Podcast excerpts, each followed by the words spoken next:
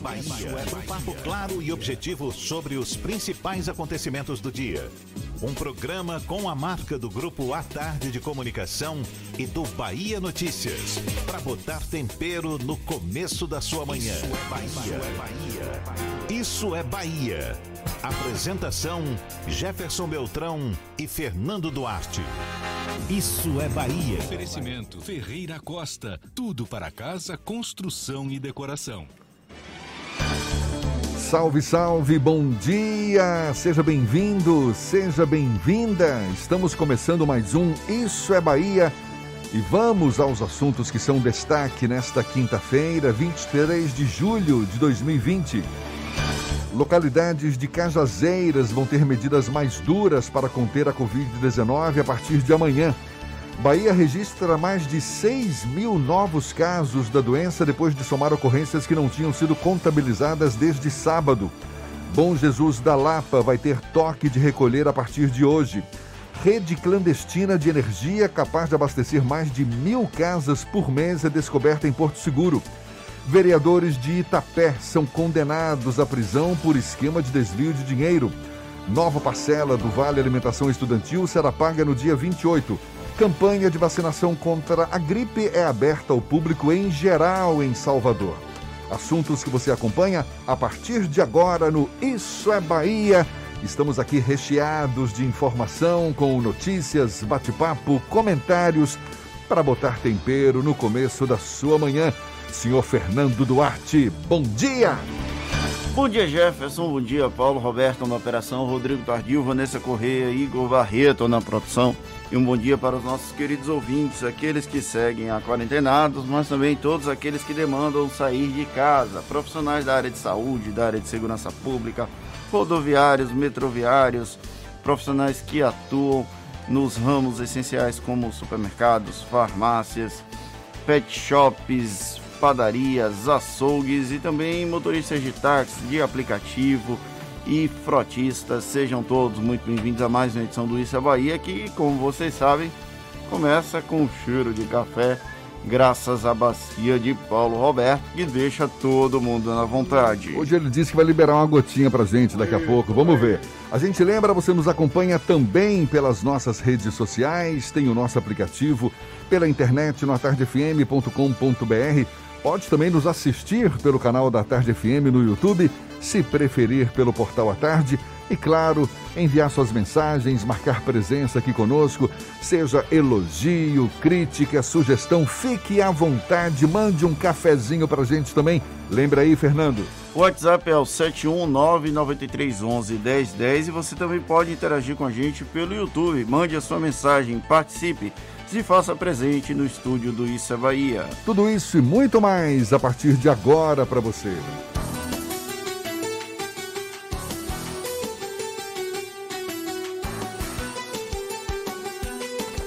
Isso é Bahia.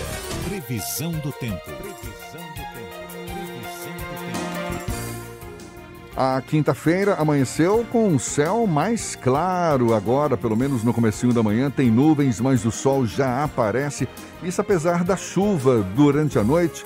A temperatura agora na casa dos 24 graus. Ives Macedo é quem vai dizer se vai ter chuva ao longo do dia, se é o sol que vai prevalecer. Seja bem-vindo. Bom dia, Ives. Oi, Jefferson, muito bom dia para você. Bom dia, Fernando, Paulinho e todo mundo que já acordou cedo e já tá na sintonia aqui da 103.9 à tarde FM no programa Isso é Bahia. Eu começo trazendo as informações do tempo para para Salvador e região metropolitana, que devem se manter com tempo instável nesta quinta-feira. A previsão para hoje é de sol, já com aumento de nuvens agora de manhã, com possibilidade de tempo mais fechado e pancadas de chuva à tarde e à noite. A mínima prevista é de 21 e a máxima de 28 graus. A Copa do Nordeste voltou. Tudo o que acontece na Copa dos Clássicos você fica sabendo pelos canais Fox Sports. A melhor transmissão e análise da rodada. Fox Sports, torcemos juntos. É contigo, Jefferson. Daqui a pouco você me chama e eu trago as informações do tempo para o interior do estado. Valeu, Ives. Até já então, agora 7 e 6 na Tarde FM. Isso é Bahia.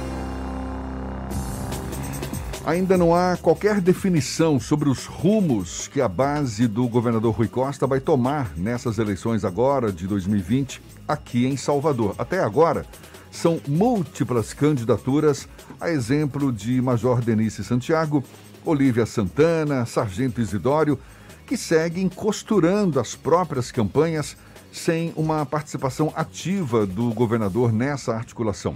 Se não houver um diálogo efetivo, a candidatura do vice-prefeito Bruno Reis, ligado ao grupo político do prefeito ACM Neto, tende a ser favorecida por esse, digamos, bate-cabeças dos adversários. Essa desarticulação da base estadual na capital baiana é tema do comentário político de Fernando Duarte. Isso é Bahia. Política. A Tarde FM.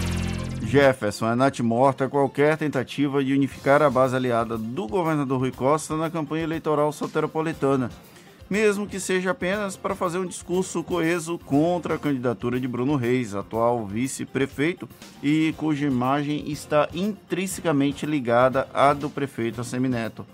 Por mais que haja esse esforço narrativo de que é possível encontrar um denominador comum ou até mais de um entre os nomes de Major Denise, Olivia Santana, Niltinho, Lídice da Mata, Sargento Isidório e Eleusa Coronel, apenas num cenário utópico isso aconteceria.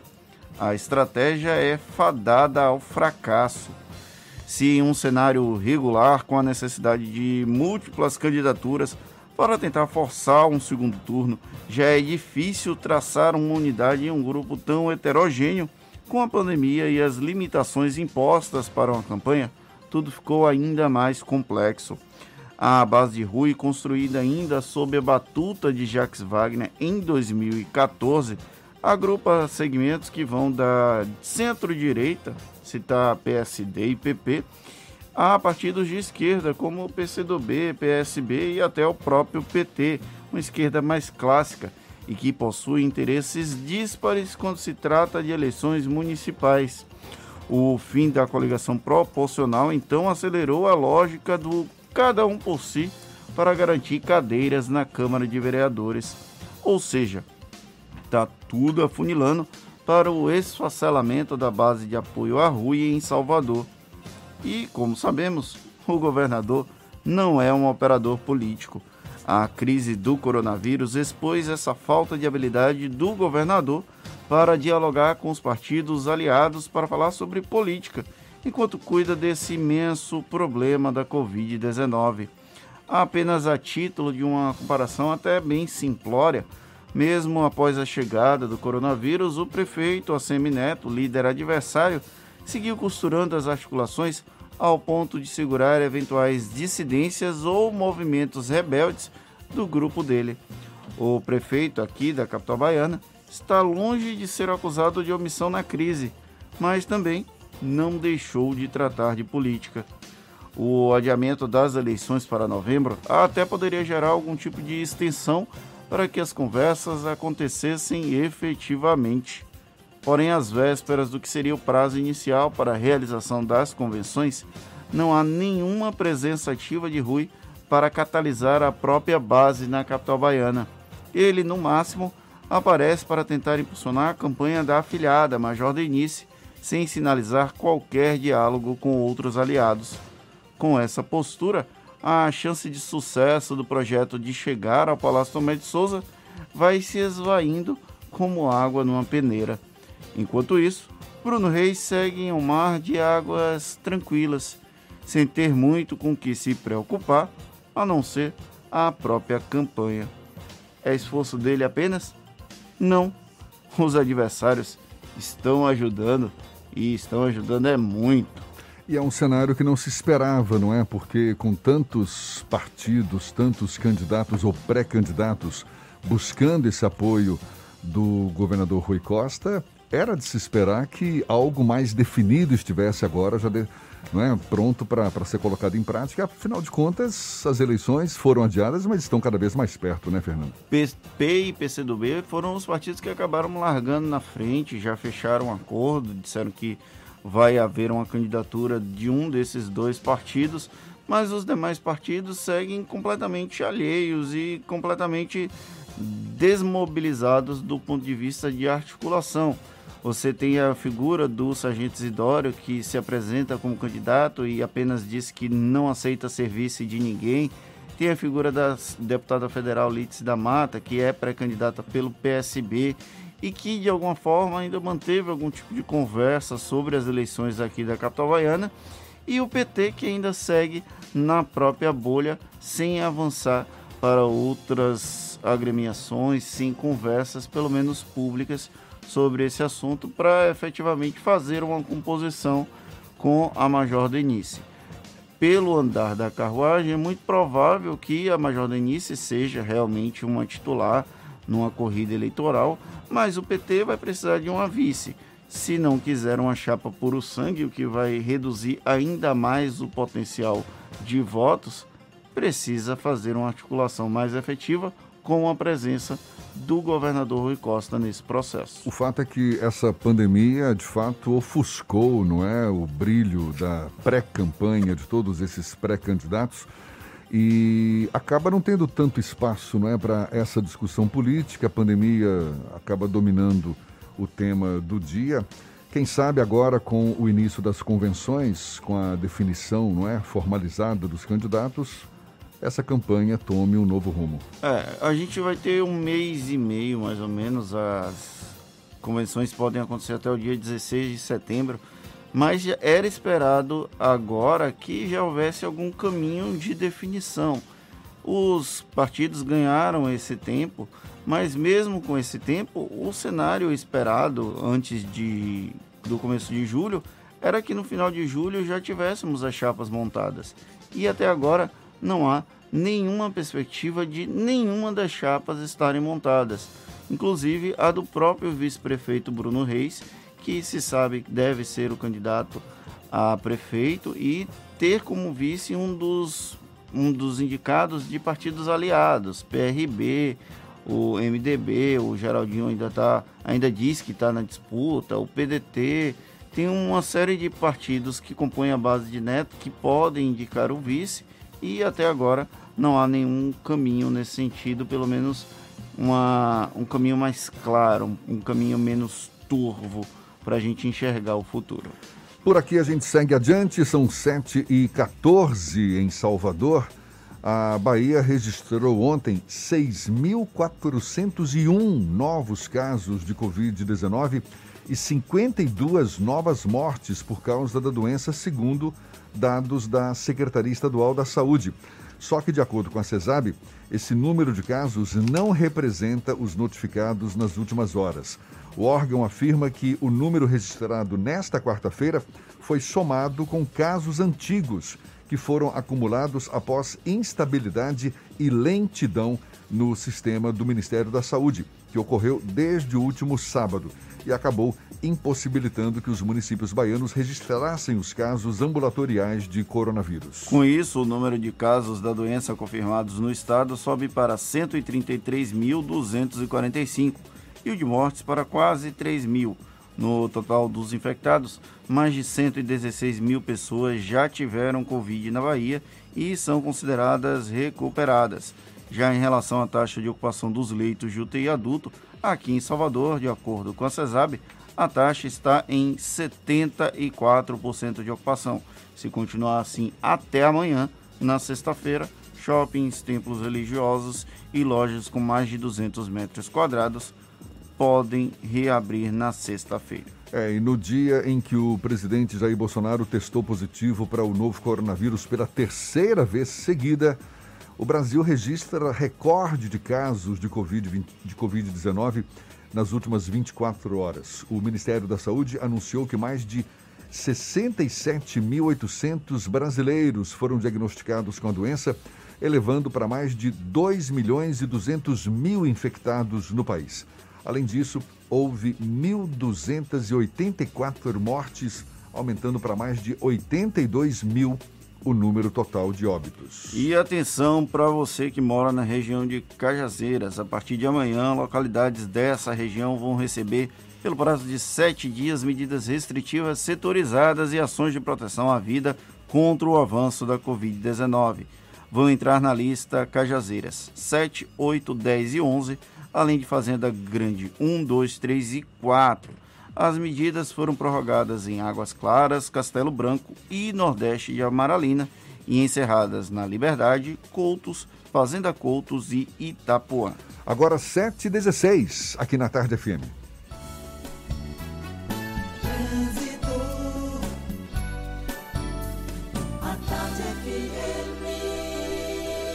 Oferecimento Monobloco Auto Center de portas abertas com serviço de leva e trás do seu carro. Cláudia Menezes, já a postos, acompanhando aí o fluxo de veículos na Grande Salvador. Tem novidades pra gente? Bom dia, seja bem-vinda, Cláudia. Muito bom dia para você, Jefferson. Bom dia também para toda a turma do Isso é Bahia. Já começa uma movimentação maior agora cedinho na Cidade Baixa, na Avenida Jequitaia e na Engenheiro Oscar Pontes, nas imediações da Feira de São Joaquim. O movimento já está bem intenso por lá. A Via Expressa está fluindo direitinho em direção à Avenida Jequitaia e a Avenida Bonocô também é um bom caminho para você que pretende chegar agora nessa região da Cidade Baixa. Baixe o app Bora Brasil e sinta a experiência de rodar nesse avançado aplicativo de mobilidade urbana 100% brasileiro. Bora Brasil, chame o Bora e vamos embora. Volto com você, Jefferson. Obrigado, Cláudia. Tarde FM de carona com quem ouve e gosta. Em nota, CESAB não recomenda o uso da hidroxicloroquina e campanha de vacinação contra a gripe é aberta ao público geral em Salvador. A gente dá os detalhes já já para você. São 7h18 agora, aqui na Tarde FM. Você está ouvindo Isso é Bahia.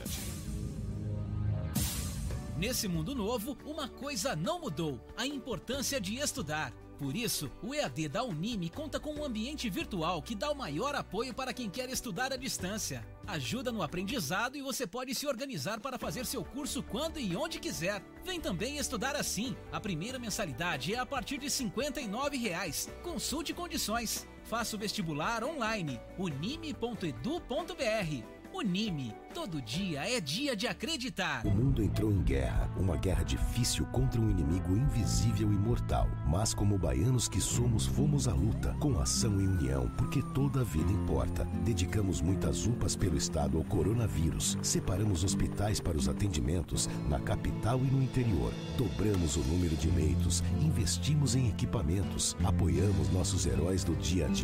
Ajudamos quem mais precisa com a conta de água e vale alimentação e vimos a solidariedade chegar em todo canto. Vestimos nossas máscaras, descobrimos a importância de ficar em casa. Sabemos que não está fácil, mas a guerra continua, por isso não desista. Se tiver sintomas, ligue Telecoronavírus 155. Baixe também o aplicativo Monitora Covid-19 e continue cuidando de você e dos outros. Entramos nessa guerra contra o coronavírus juntos e juntos também é que vamos vencer. Governo do Estado. Monobloco, o pneu mais barato da Bahia. 0800 111 70 80 e a hora certa. Agora, 7h20, a Tarde FM, quem ouve gosta. Você sabia que na Monobloco os pneus velhos deixados pelos clientes podem virar chachim, cadeira e até asfalto? E que a Monobloco apoia o esporte amador e a cultura? E que também na Monobloco uma parte do lucro do serviço do seu carro você pode direcionar para algumas instituições beneficentes? Não sabia? Então se ligue. Monobloco faz tudo de mecânica e tem o pneu mais barato da Bahia. Água de Meninos, Lauro de Freitas e Abrantes. 0800 111 7080. Voltamos a apresentar Isso é Bahia. Um papo claro e objetivo sobre os acontecimentos mais importantes do dia. E temos notícias que chegam da redação do portal Bahia Notícias. Lucas Arras é quem fala conosco. Bom dia, Lucas. Bom dia, Jefferson. Bom dia para todos os nossos ouvintes aqui na capital do estado. Olha, o Ministério Público Federal instaurou um inquérito civil público para apurar a possível poluição visual causada pela instalação de um letreiro que forma as palavras Salvador em frente ao Farol da Barra, aqui na capital baiana. A medida se dá após uma denúncia e leva em consideração que a fortificação é um bem tombado pelo Instituto de Patrimônio Histórico e Artístico Nacional desde 1938. Procurada para se pronunciar sobre esse inquérito civil, a Secretaria Municipal de Cultura e Turismo de Salvador disse não ter conhecimento até o momento deste inquérito e preferiu não se, não se manifestar a respeito da medida. E com a Operação Tolerância Zero deflagrada na noite de ontem, as secretarias de Administração Pública e Administração Prisional da Bahia ah, apreenderam na penitenciária Lemos Brito celulares facões, dinheiro e porções de maconha. Os materiais ilícitos estavam em celas utilizadas por um detento, apontado como líder de uma facção criminosa. Em Campo Formoso, no interior do estado, a situação encontrada ainda foi mais grave. Logo pela manhã de hoje, a polícia apreendeu uma submetralhadora, uma pistola, um revólver e drogas no local usado por uma quadrilha chefiada por um detento. Durante a operação, dois criminosos que estavam no local entraram em confronto com equipes da polícia e acabaram não resistindo. Eu sou Lucas Arraes, falo direto da redação do Bahia Notícias para o programa Isso é Bahia. É com vocês em estúdio. Aprovado pela Câmara de Vereadores de Salvador, o projeto de lei que dispõe sobre a nova política municipal de inovação tem como um dos objetivos integrar as diversas empresas de inovação, as diversas startups de inovação da cidade para viabilizar modelos de incentivo à inovação. O documento foi enviado à Câmara em fevereiro deste ano. Foi enviado pela Prefeitura por meio da Secretaria de Sustentabilidade, Inovação e Resiliência e agora aguarda sanção do prefeito ACM Neto. A gente conversa mais sobre o assunto agora com o diretor de inovação da Secretaria Municipal de Sustentabilidade, Inovação e Resiliência, Ivan Euler, nosso convidado aqui no Issa Bahia. Seja bem-vindo, muito obrigado por aceitar nosso convite. Ivan, bom dia. Bom dia, bom dia Jefferson, bom dia Fernando, bom dia aos ouvintes da Tarde FM. É um prazer estar ao vivo aqui com vocês nessa rádio conceituada. Bom dia a todos aí. Ivan, no momento em que a palavra de ordem nesses tempos de pandemia é se reinventar, como é que, na prática, essa nova política municipal de inovação poderá ajudar as empresas em busca dessa nova, desse novo normal, dessas, em busca de novas possibilidades no mercado, Ivan? É, a lei é, foi, ela começou a ser construída três anos atrás e a gente acredita muito que essa lei é um instrumento importante para o ecossistema de inovação aqui da cidade de Salvador. As empresas é, vão poder é, ter acesso a um fundo municipal para captar recursos para os seus projetos inovadores. As, é, as empresas instaladas em Salvador vão ter alguns incentivos fiscais, como a redução do ISS de 5% para 2% em toda Salvador e alguns incentivos adicionais para a região do bairro do Comércio do Centro Antigo, com alguma redução do IPTU em 50%, a isenção do TFS e de algumas outras taxas. A gente tem alguns outros instrumentos eh, também de incentivos fiscais, a gente tem um conselho municipal que vai discutir as, a inovação dentro da cidade de Salvador, tem um fórum também que tem uma abrangência muito maior, que pode envolver diversos atores, além dos atores do conselho. Então você tem diversos instrumentos que vão ajudar o ecossistema de inovação de Salvador. Quais serão os critérios para essas empresas terem acesso a esse fundo? É, a gente tem dois tipos de empresas é, que todo mundo fala que são startups. Então, você tem, as startups teriam direito a, a acessar esse fundo através de, de projetos. A gente vai lançar editais quando o fundo estiver regulamentado. A gente vai lançar um edital e as startups teriam direito, as empresas de base tecnológicas também têm direito, é, tem os critérios na lei, o que é que se entende como startup o que é que se entende como empresa de base tecnológica. Atendendo aqueles critérios, elas podem ter acesso aos incentivos fiscais e também ao recurso do fundo. Essa política municipal de inovação, Ivan, é um modelo que vem sendo discutido há algum tempo aqui na capital baiana e chegou à efetividade agora com a aprovação na Câmara. Ainda falta o processo final da parte de sanção do prefeito Assemineto, mas está bem encaminhado. O objetivo é criar um ecossistema favorável ao desenvolvimento de startup e de empresas de tecnologia aqui em Salvador, que é algo que ainda está engatinhando e não tem o potencial que outras cidades como Recife, aqui no Nordeste, atualmente possuem? Correto, corretíssimo. A, a, a política e a, a, lei de inovação é, é um instrumento da gestão para auxiliar e ampliar a capacidade das, das, startups, das empresas de base tecnológica em Salvador. Já tem grandes empresas aqui, startups aqui em Salvador, já com faturamentos elevados, acima de 20 milhões ano, com mais de 200 funcionários, e elas com possibilidade de sair de Salvador para outras grandes cidades. Então, agora, com a lei, a gente praticamente consegue garantir a permanência delas aqui. E tem também instrumentos para atrair novas empresas, como um instrumento que é o diferimento.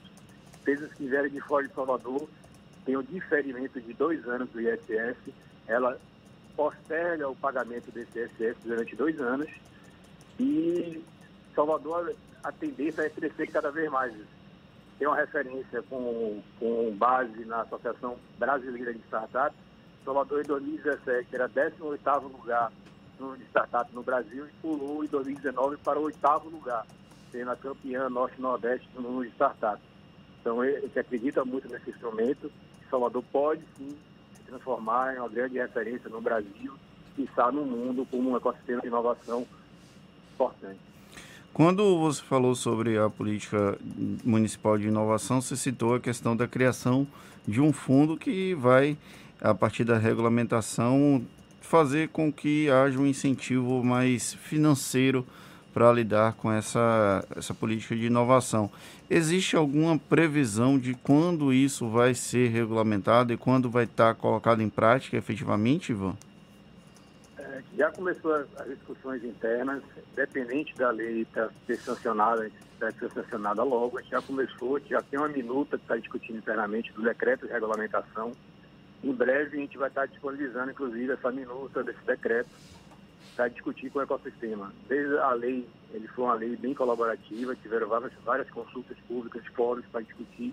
O decreto não é, não é essa necessidade legal, mas a gente também vai ouvir um pouco a contribuição do ecossistema de inovação.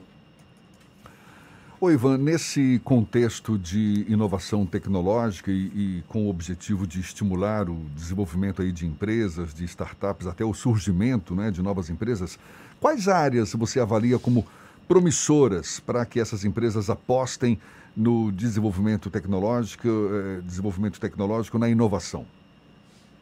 Boa pergunta. É, dentro da lei, a gente tem um, um instrumento que, que é o, o, Planejamento Estratégico de Inovação para a Cidade.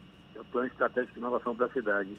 Exatamente, gente, dentro de, desse, desse instrumento, a gente vai discutir, a gente vai amadurecer qual seria essa referência, essa área temática, qual é a vocação de Salvador dentro da área de inovação.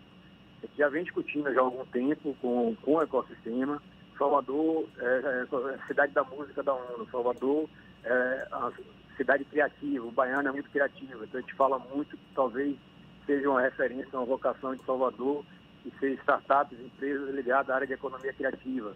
Algumas pessoas defendem Salvador é a capital é, da Amazônia Azul, então algumas tecnologias, algumas startups ligadas à Bahia de Todos os Santos, ao mar, então isso vai ser tudo discutido no, no instrumento que está dentro da política, que a gente quer eh, começar também esse ano ainda a contratar uma consultoria para desenvolver instrumento e definir qual seria essa vocação de Salvador nessa área de inovação. Você fala em contratar uma consultoria, e é uma consultoria que vai estar disponibilizada também para essas empresas, para essas startups interessadas em, em avançar nessas áreas? Não, não. A consultoria seria para, junto com o poder público, junto com a, gestão, é, definir métodos, estratégias, quais são as diretrizes para que Salvador transforme uma referência de ecossistema e inovação no Brasil e no mundo. E aí, como exemplo, caso seja esse, Salvador seria uma referência de economia criativa. Startups e empresas jovens que saindo da, da universidade, que queira trabalhar em alguma ideia inovadora na área da economia criativa, ele vai lembrar, Salvador é referência disso no Brasil e no mundo. Ivan, a Secretaria Municipal de Inovação tem mais coisas, mas é porque eu só consigo lembrar de inovação mesmo. Tem outros projetos, como o no Parque da Cidade, aquele é, um momento de reunião ali, um espaço colaborativo, e tem outras iniciativas justamente para tentar incentivar a presença de empresas no formato startup. Além da política municipal de inovação, dessa iniciativa ali no Parque é, da Cidade, quais outras iniciativas você pode destacar que tentam colocar Salvador como um bom local para a questão da inovação no país? Ótimo. É, esse, esse, esse centro que você falou lá no Parque da Cidade é o Centro Municipal de Inovação. Esse, eu denominou ele como Colabore. É, é um centro que a gente inaugurou ano passado. Tiveram várias capacitações, eventos. Tem o Sebrae Lab, que é um parceiro nosso lá. A gente lançou, junto com o Senai Cimatec, que é um outro parceiro, editais de inovação. Então a gente acelerou 20 startups em dois anos, de 2017 a 2019 com um investimento de 3 milhões de reais nas 20 startups, cada startup recebeu 150 mil. É, a gente também, junto com o ecossistema, desenvolve e apoia diversos eventos, como vai ter um evento agora, que é o Seminário Salvador Cidade Inovadora, dia 5 de agosto. É um evento que a gente faz anualmente, presencial, e esse ano ele vai ser totalmente virtual. Então fica todo mundo convidado, dia 5 de agosto, pode entrar aí no, no Instagram da CECIS, tem lá a, como fazer inscrições um evento do dia inteiro com 16 painéis, mais de 45 palestrantes. É um evento extremamente importante para o ecossistema aqui de Salvador. Ivan, ainda falando sobre esse projeto de lei que foi aprovado na Câmara Municipal, dispondo sobre a política municipal de inovação, tem todo esse incentivo voltado para startups, para empresas de base tecnológica e na área da educação instituições de ensino, pesquisa, o que que, qual é o, o, o, o cenário que esse, essa nova lei, é, essa nova política de inovação pode possibilitar para também o desenvolvimento de novas tecnologias? É importante também a gente discutir, como eu falei, a legislação com diversas consultas públicas e fóruns, a gente discutiu muito com a academia essa lei. É, tem um instrumento é, um, um item específico na lei que para classificar como startup, ela precisa passar por um processo de seleção, por um processo de aceleração, de incubação. E as, as universidades, as faculdades, a maioria já tem, quem não tem, provavelmente vai ter interesse em estar fazendo isso dentro da sua própria faculdade, da sua própria, própria universidade. Então, um dos critérios para startup ter acesso aos incentivos, ao fundo, ela precisa passar por um processo de aceleração, de incubação dentro de alguma universidade, tanto pública quanto privada. Então, é, é uma forma que a gente construiu dentro com, com as universidades, com a faculdade, de incentivar a, essa área de inovação e tecnologia. É uma palavra que está muito em evidência, não é? Essa startup para eu, eu, acredito que nem todo mundo saiba o que é o startup. Startup é uma empresa de caráter inovador, não é isso? Que tem Correto. como objetivo, é, digamos, aperfeiçoar sistemas, métodos, modelos de negócio, não é? Para é, é, que, que, acabem se caracterizando como inovação. Você tem ideia da quantidade de startups hoje já aqui em Salvador?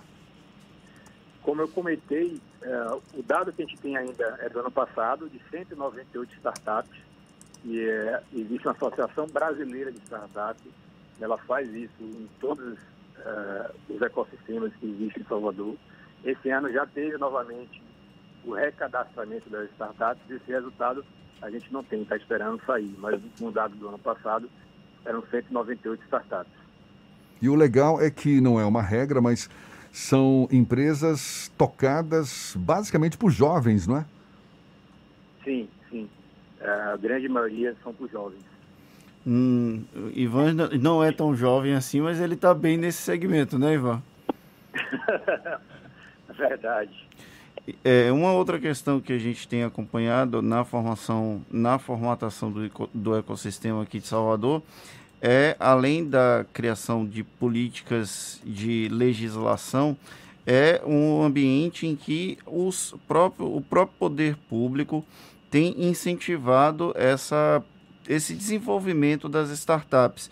Existe algum tipo de diálogo com outras instâncias eh, governamentais, a exemplo do governo do estado e do próprio governo federal, para que esse ambiente de construção de inovação aqui em Salvador seja de alguma forma beneficiado ou isso está muito restrito à, à Prefeitura de Salvador? É, tem sim, com, tanto com o governo federal como com o governo estadual, mas é pouco. Gente, é, os diálogos acontecem muito em eventos, em encontros, a gente discute. Durante o processo da lei municipal, a gente convidou também o governo, o governo do estado e o governo federal.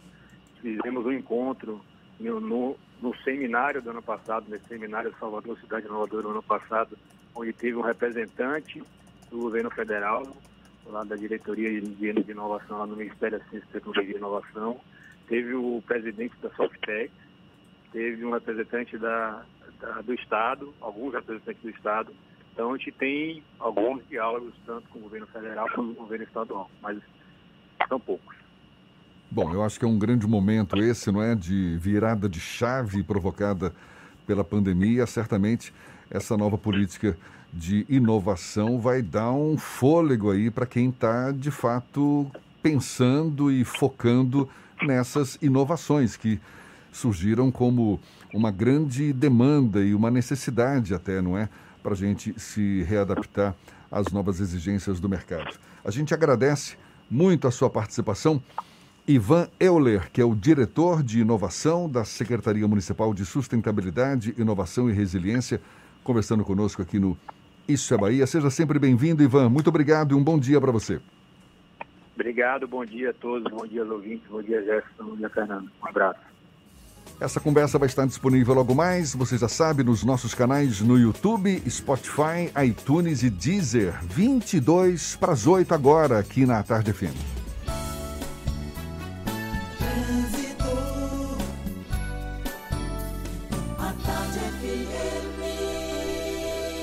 Oferecimento Monobloco, Auto Center de portas abertas com serviço de leva e trás do seu carro. Muita gente já circulando aí pela Grande Salvador, ou então, claro, vai pegar o carro já já. A gente tem informações importantes para quem está ao volante. Cláudia Menezes, mais uma vez conosco. Seja bem-vinda de novo, Cláudia. Estou de volta e chamo a atenção de você que vai passar agora pelo Largo do Arco, no bairro de Nazaré. Tem um caminhão quebrado no largo, mas um guincho já foi deslocado para fazer a retirada do veículo. Em outro ponto, a suburbana já apresenta lentidão no Lobato em direção à região da Cidade Baixa nesse momento. Com o Western Union é fácil enviar dinheiro para exterior, seja na loja, pelo telefone ou aplicativo WU Brasil. Western Union, líder global em transferência de dinheiro. Volto com você, Jefferson. Valeu, Cláudia. Até já aqui na Tarde FM de carona com quem ouve e gosta. Nova parcela do Vale Alimentação Estudantil será paga no dia 28. E olha só, rede clandestina de energia capaz de abastecer mais de mil casas por mês, é descoberta em Porto Seguro, extremo sul da Bahia. A gente tem os detalhes já já. Agora, 21 para as 8 na tarde FM. Você está ouvindo Isso é Bahia. O mundo mudou e para se preparar para o novo, você precisa estudar. Por isso, faça como o Ebert, formado em odontologia pela Unime. Ele contou com professores experientes e conseguiu chegar aonde sempre quis. Vem também para a Unime. Aqui você tem trilhas de carreira, que são conteúdos complementares que o mercado valoriza e bolsas de até 100%. Consulte condições. Faça o vestibular online unime.edu.br. Unime. Todo dia é dia de acreditar. Primeiro curso 100% via Instagram do Brasil. Oficinas via WhatsApp, seminários, painéis setoriais, workshops, encontros de empresários. Tudo digital e gratuito.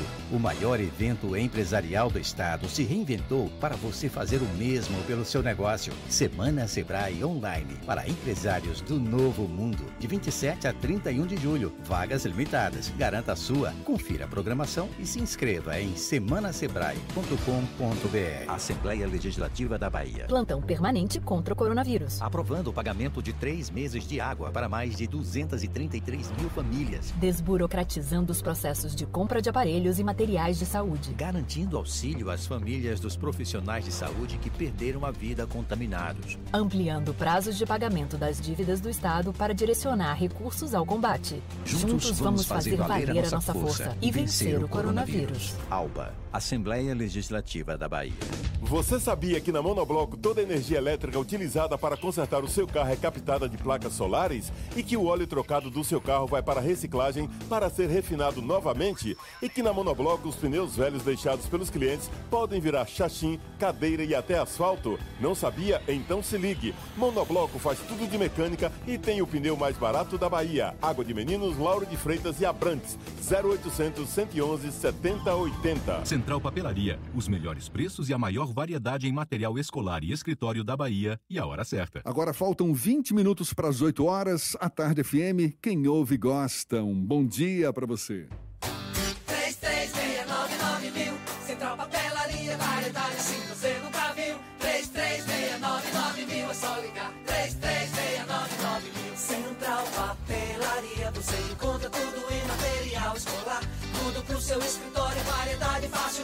De estacionar.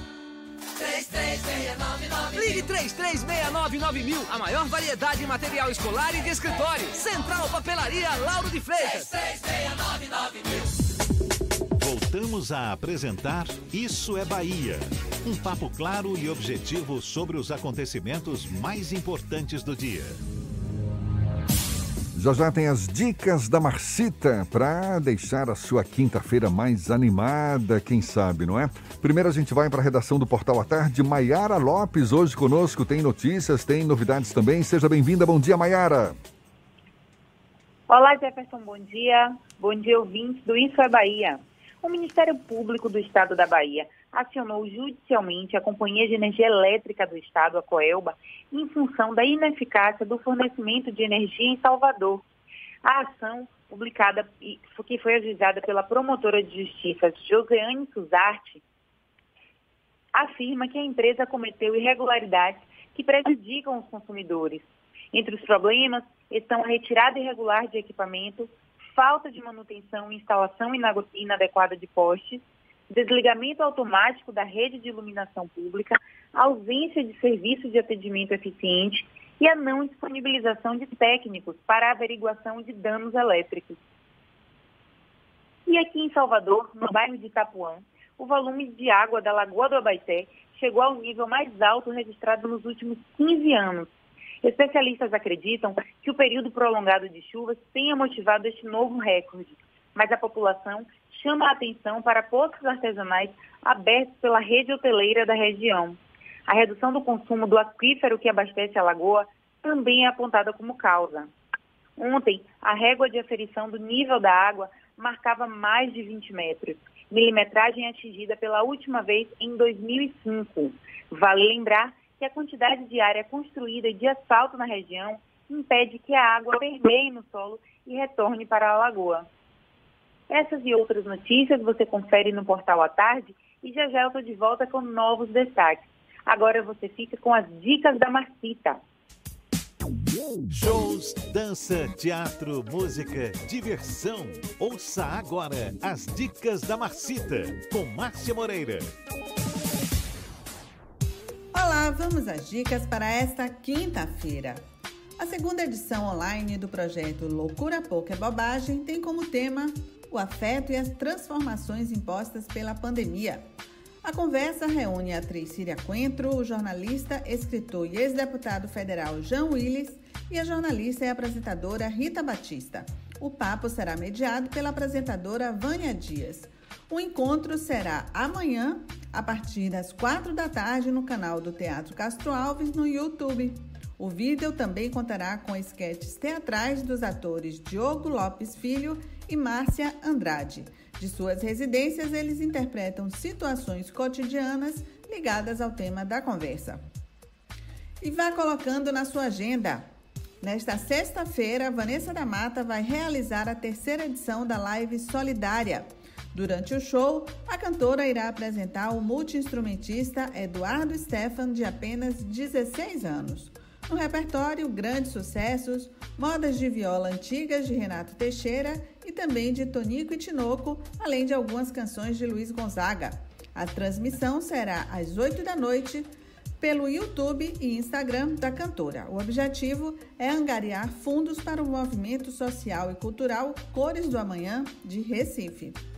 Quer saber mais da cena cultural? Então siga meu Instagram, Dicas da Marcita. Beijos e fique em casa. Isso é Bahia. Apresentação: Jefferson Beltrão e Fernando Duarte. A Tarde FM. Quem ouve, gosta. A gente chegou a falar já no comecinho do programa, mas acho que não deixa de ser um, um assunto que mexe com muita gente. É um banho de água fria, né? Nesses oito bairros da capital baiana que vão ficar sob bloqueio por sete dias. E no meio dessa expectativa aí de reabertura dos shoppings, do comércio de rua, das lojas maiores, templos religiosos, é o anúncio que foi feito ontem pelo prefeito Assemi Neto inclusão de oito bairros na lista de locais com medidas mais duras, isso por conta do crescimento do número de casos da Covid-19. Estamos falando aqui de Cajazeiras 7, 8, 10 e 11, além de Fazenda Grande 1, 2, 3 e 4. Essas medidas vão permanecer por sete dias e começam a valer amanhã. Segundo o prefeito Assemi Neto, Está aqui na reportagem, que é o grande destaque na edição de hoje do Jornal à Tarde. O aumento no número de casos de Covid-19 foi o fator que levou a Prefeitura a decidir a atuar nessas oito localidades. Apenas nos últimos sete dias, o número de casos em Cajazeiras 7, 8, 10 e 11 foi de 261, enquanto que em Fazenda Grande Fazenda Grande 1, 2, 3 e 4, número de casos chegou a 219. Os números não param de crescer e aí a gente precisa fazer o alerta que o, o menor número de ocupação, o menor percentual de ocupação dos leitos de UTI adulto aqui em Salvador não é em decorrência da redução do número de casos, mas da abertura de novos leitos. Quando abrir amanhã a fase 1, muito provavelmente amanhã já começa a fase 1 da reabertura, a população tem que tomar muito cuidado para que não haja uma sobrecarga do sistema de saúde com mais ocupação dos leitos de UTI, o que vai fazer com que a cidade volte aos protocolos mais restritivos que infelizmente acabam mantendo boa parte da cidade fechada. É que ninguém se iluda, não é? Achando que porque os shoppings vão ser reabertos, os templos religiosos liberados, os casos estarão sob controle ou, no mínimo, estabilizados. Não. Inclusive, a gente já observa em várias cidades, várias regiões, e não só na Bahia, Brasil afora, é, houve o quê? Uma retomada dos números crescentes de casos de Covid-19 na medida em que essas atividades foram liberadas, atividades econômicas retomadas nas, nos grandes centros urbanos. Portanto, eu fico aqui imaginando, há quem diga que ah, vai ter uma corrida aos shoppings. Não sei. Esperamos que não. É, mas não sei. A gente vai ter que ver, de fato, para ver como é que vai ser. Agora, é um perigo, não deixa de ser, porque as pessoas ainda estão, muitas delas isoladas, muitas delas evitando esse contato mais próximo com as pessoas. Existem as regras que devem ser colocadas em prática, inclusive nos próprios shoppings, nos templos religiosos, mas na medida em que libera-se, é possível que as pessoas fiquem mais próximas e é possível que o número de casos volte a crescer. Portanto, atenção sempre. E é algo que ninguém quer principalmente a população, né? Não é, não é interessante para ninguém que haja esse aumento repentino de casos e que pode provocar o fechamento de novo da capital baiana, caso realmente consigamos reabrir amanhã. Olha só, Fernando, o secretário estadual da Saúde, Fábio Vilas Boas, afirmou em rede social que o Centro de Operações de Emergência em Saúde se posicionou contra o uso de medicamentos sem eficácia comprovada no tratamento da Covid-19. De acordo com os documentos, a CESAB não recomenda que a hidroxicloroquina seja utilizada para tratamento ou prevenção do coronavírus em qualquer contexto que não seja de um estudo de ensaio clínico. O documento lista remédios que vinham sendo amplamente usados como azitromicina, ivermectina, além da cloroquina e hidroxicloroquina. Vilas Boas escreveu ainda que as notas são dirigidas principalmente a secretários de saúde e a gestores de unidades de saúde. E a campanha de vacinação contra a gripe aqui em Salvador está disponível para o público geral nos postos de saúde e nos drive-thrus da cidade. Aproximadamente 150 mil doses devem ser distribuídas. A campanha segue até amanhã. A população pode buscar o serviço de segunda a sexta, das 8 da manhã até as 5 da tarde, em todos os 142 em todas as 142 salas de imunização da rede municipal da capital baiana. Também foram instalados pontos na Estação da Lapa, Feira de São Joaquim e no Porto Marítimo, lá no comércio. Quem preferir, também pode acessar o serviço em esquema drive-thru das 8 da manhã até as 2 da tarde. Paulinho ficou todo animado aqui, disse que vai vacinar a família inteira, tia, avó, o cunhado, a cunhada, os 10 filhos. E Os vai lá. gatos e os papagaios dão, tá, Paulinho? e sobre a hidroxicloroquina, a azitromicina e a no- o novo posicionamento da CESAB, na segunda hora o comentário político vai falar sobre o assunto. Ah, é verdade. Tem esse comentário que você vai fazer logo mais. E olha só, os 800 mil estudantes da rede pública estadual baiana vão ter direito mais uma vez ao auxílio de 55 reais do Vale Alimentação Estudantil. O governador Rui Costa contou a novidade durante o programa Papo Correria ontem e explicou que o pagamento da parcela vai ser feito já na próxima terça-feira. Este é o terceiro pagamento realizado desde o início das medidas de isolamento social para conter o avanço do novo coronavírus. Os estudantes deverão utilizar o valor estritamente para adquirir produtos do gênero alimentício. E um Aras, um estabelecimento de produção de cerâmica, estava funcionando com rede de energia clandestina em uma fazenda na região da BR 367, no trecho de zona rural da cidade de Porto Seguro, no sul da Bahia. Equipes da Coelba retiraram 270 metros de fiação, dois postes e um transformador, instalados de forma irregular no local para desviar energia. De acordo com a polícia, o furto da eletricidade estava ocorrendo há pelo menos sete meses até ser descoberta pela equipe da Coelba. A empresa detalhou que a energia recuperada é suficiente para abastecer mais de mil residências pelo período de um mês. Ninguém foi preso na ação, mas os proprietários vão ser intimados a depor na delegacia de Porto Seguro. É uma vergonha. Gato de energia elétrica é uma vergonha. E olha como era tão, tão articulado, que eram 270 metros de fiação, dois postes e ainda tinha um transformador. É um absurdo, é muita cara de pau quem E você faz vê, isso. e a gente noticia aqui, ninguém foi preso. Ninguém foi preso. Ou seja, fica aquela sensação de impunidade. E isso dá cadeia, está lá previsto no Código Penal, isso é crime. Roubar energia, assim como gato de água, também é crime. E é uma prática muito comum, a gente sabe disso. Basta sair por aí dando uma pesquisada nesses postes de energia elétrica, tem alguns que você olha para eles, uau, é um emaranhado de fios, é fio que desce por ali, fio que desce por lá. Ou seja, gato de energia, gato de água são práticas comuns, muitas vezes não dão em nada. A gente cansa de noticiar aqui, ninguém foi preso, é intimado e tal, mas acaba depois sendo liberado. E é uma prática vergonhosa ao mesmo tempo, né? Porque está roubando energia, está roubando água e o consumidor, aquele que paga a sua conta, acaba pagando por esses também.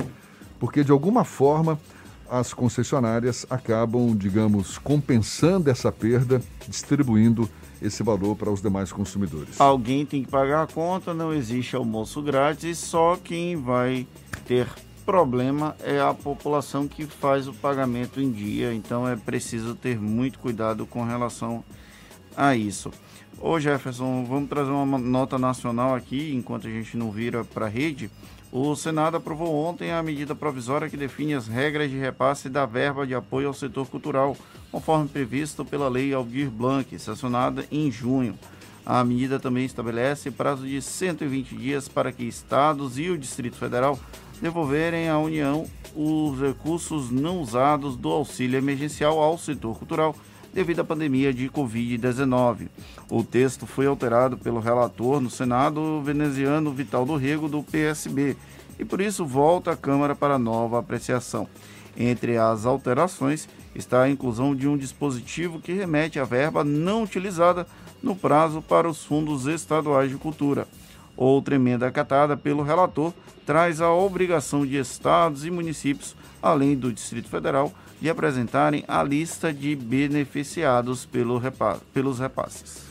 Muito bem, agora 7h56, um bom dia para você aqui na Tarde FM.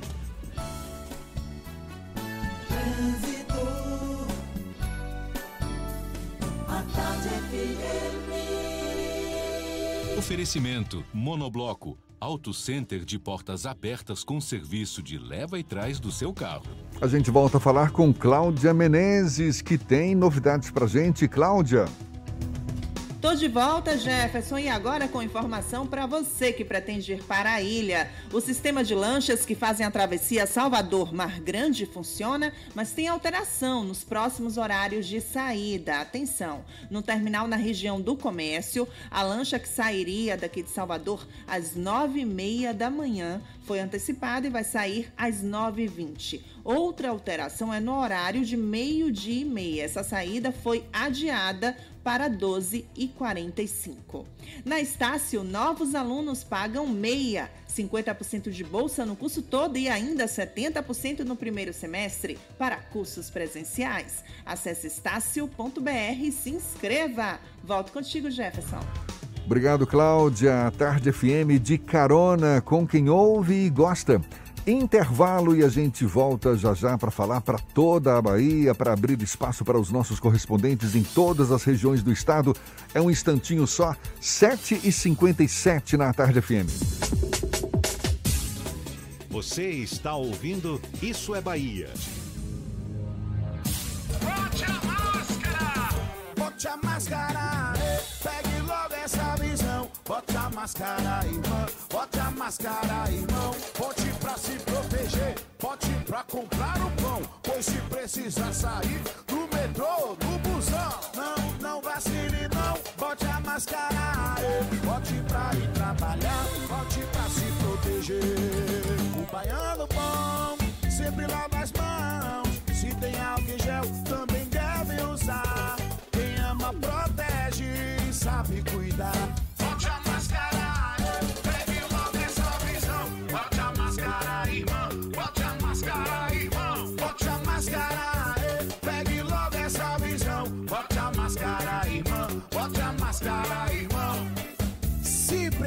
Sair, bote a máscara. É a Bahia contra o coronavírus. Governo do Estado.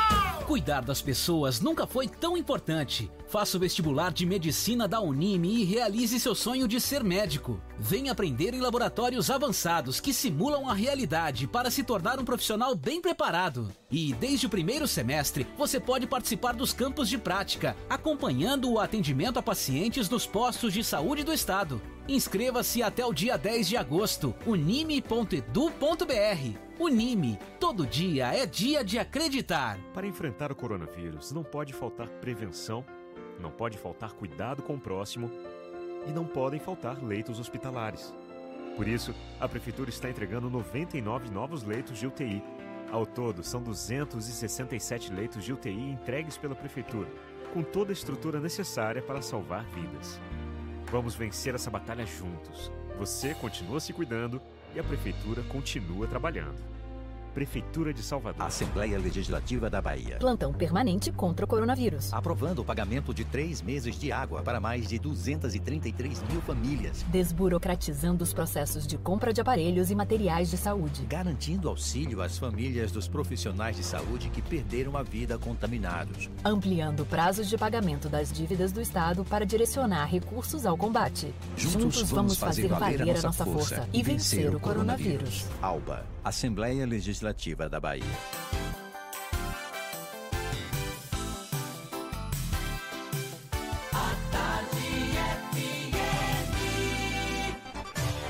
Atenção, emissoras afiliadas à Tarde FM.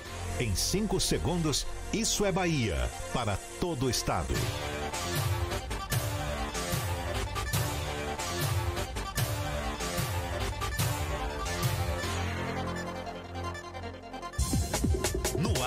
Isso é Bahia. Informação com a marca do Grupo A Tarde e do Bahia Notícias. Política, segurança, saúde, cidadania. Isso é Bahia.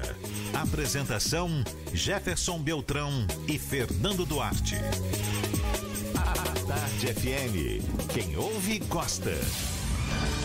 Salve, salve, bom dia! Seja bem-vindo, seja bem-vinda. A partir de agora, Isso é Bahia em rede com emissoras de todas as regiões do estado. E vamos aos assuntos que são destaque nesta quinta-feira, 23 de julho de 2020. Localidades de Cajazeiras vão ter medidas mais duras para conter o avanço da Covid-19 a partir de amanhã. Bahia registra mais de 6 mil novos casos da doença depois de somar ocorrências que não tinham sido contabilizadas desde sábado. Bom Jesus da Lapa vai ter toque de recolher a partir de hoje. Rede clandestina de energia capaz de abastecer mais de mil casas por mês é descoberta em Porto Seguro. Vereadores de Itapé são condenados à prisão por esquema de desvio de dinheiro. Nova parcela do Vale Alimentação Estudantil será paga no dia 28. Campanha de vacinação contra a gripe é aberta ao público geral em Salvador. Isso é Bahia! Programa, você sabe, saboroso, recheado de informação, com notícias, bate-papo, comentários, para botar tempero no começo da sua manhã. Senhor Fernando Duarte, junto comigo nesta segunda hora também, aquele bom dia estadual. Bom dia, Jefferson. Bom dia, Paulo Roberto na operação, Rodrigo Tardio, Vanessa Correia, Igor Barreto na produção.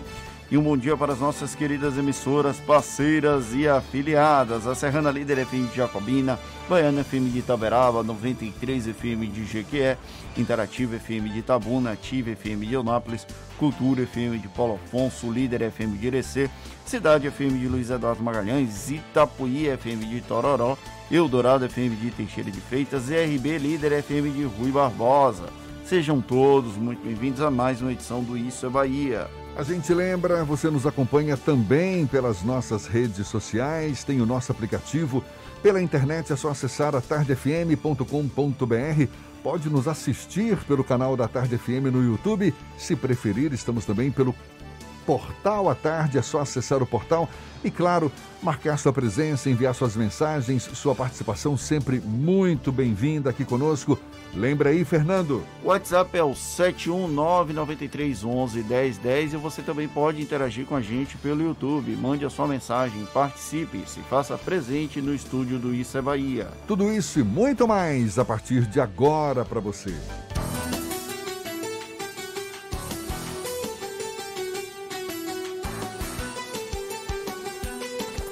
Isso é Bahia. Previsão do tempo. Previsão do tempo. A quinta-feira em Salvador amanheceu com o céu parcialmente encoberto, sol no meio de nuvens, temperatura na casa dos 24 graus. Previsão de ainda possibilidade de novas pancadas ao longo do dia, mas o sol também aparece nesta quinta. Aqui na capital, a temperatura varia de 22 a 29 graus.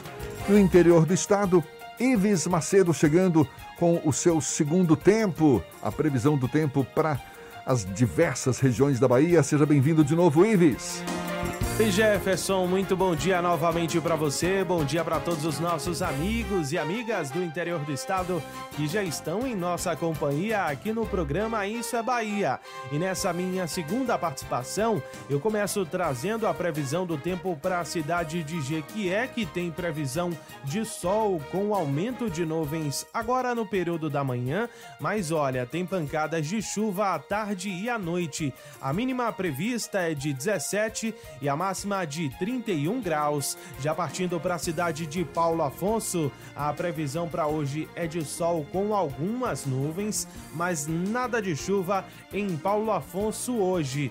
A temperatura oscila entre 20 e 29 graus. Dica do dia NexGuard. O trânsito para, mas as pulgas e carrapatos não param nunca. Dê NexGuard para o seu cão uma vez por mês. Ele tem um delicioso sabor de carne e protege o seu pet por 30 dias. É contigo, Jefferson. Eu volto amanhã com mais informações do tempo.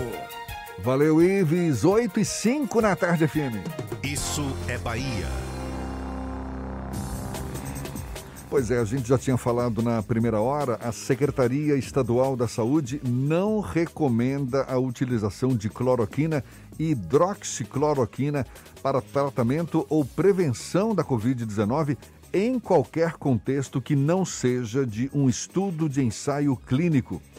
O Centro de Operações de Emergência da Saúde da CESAB publicou notas técnicas contrárias ao uso dos medicamentos por entender que eles não têm eficácia comprovada para a prevenção ou tratamento da infecção por coronavírus. Mais uma vez, a questão política do uso da hidroxicloroquina segue na pauta após as reiteradas tentativas de associar o medicamento à cura feitas pelo presidente Jair Bolsonaro. O endurecimento da postura da CESAB contra o uso da substância fora de ensaios clínicos é tema do comentário político de Fernando Duarte. Isso é Bahia. Política. A Tarde FM. Jefferson, eu já não sei mais contar quantas vezes a gente falou sobre o uso responsável de medicações contra o novo coronavírus.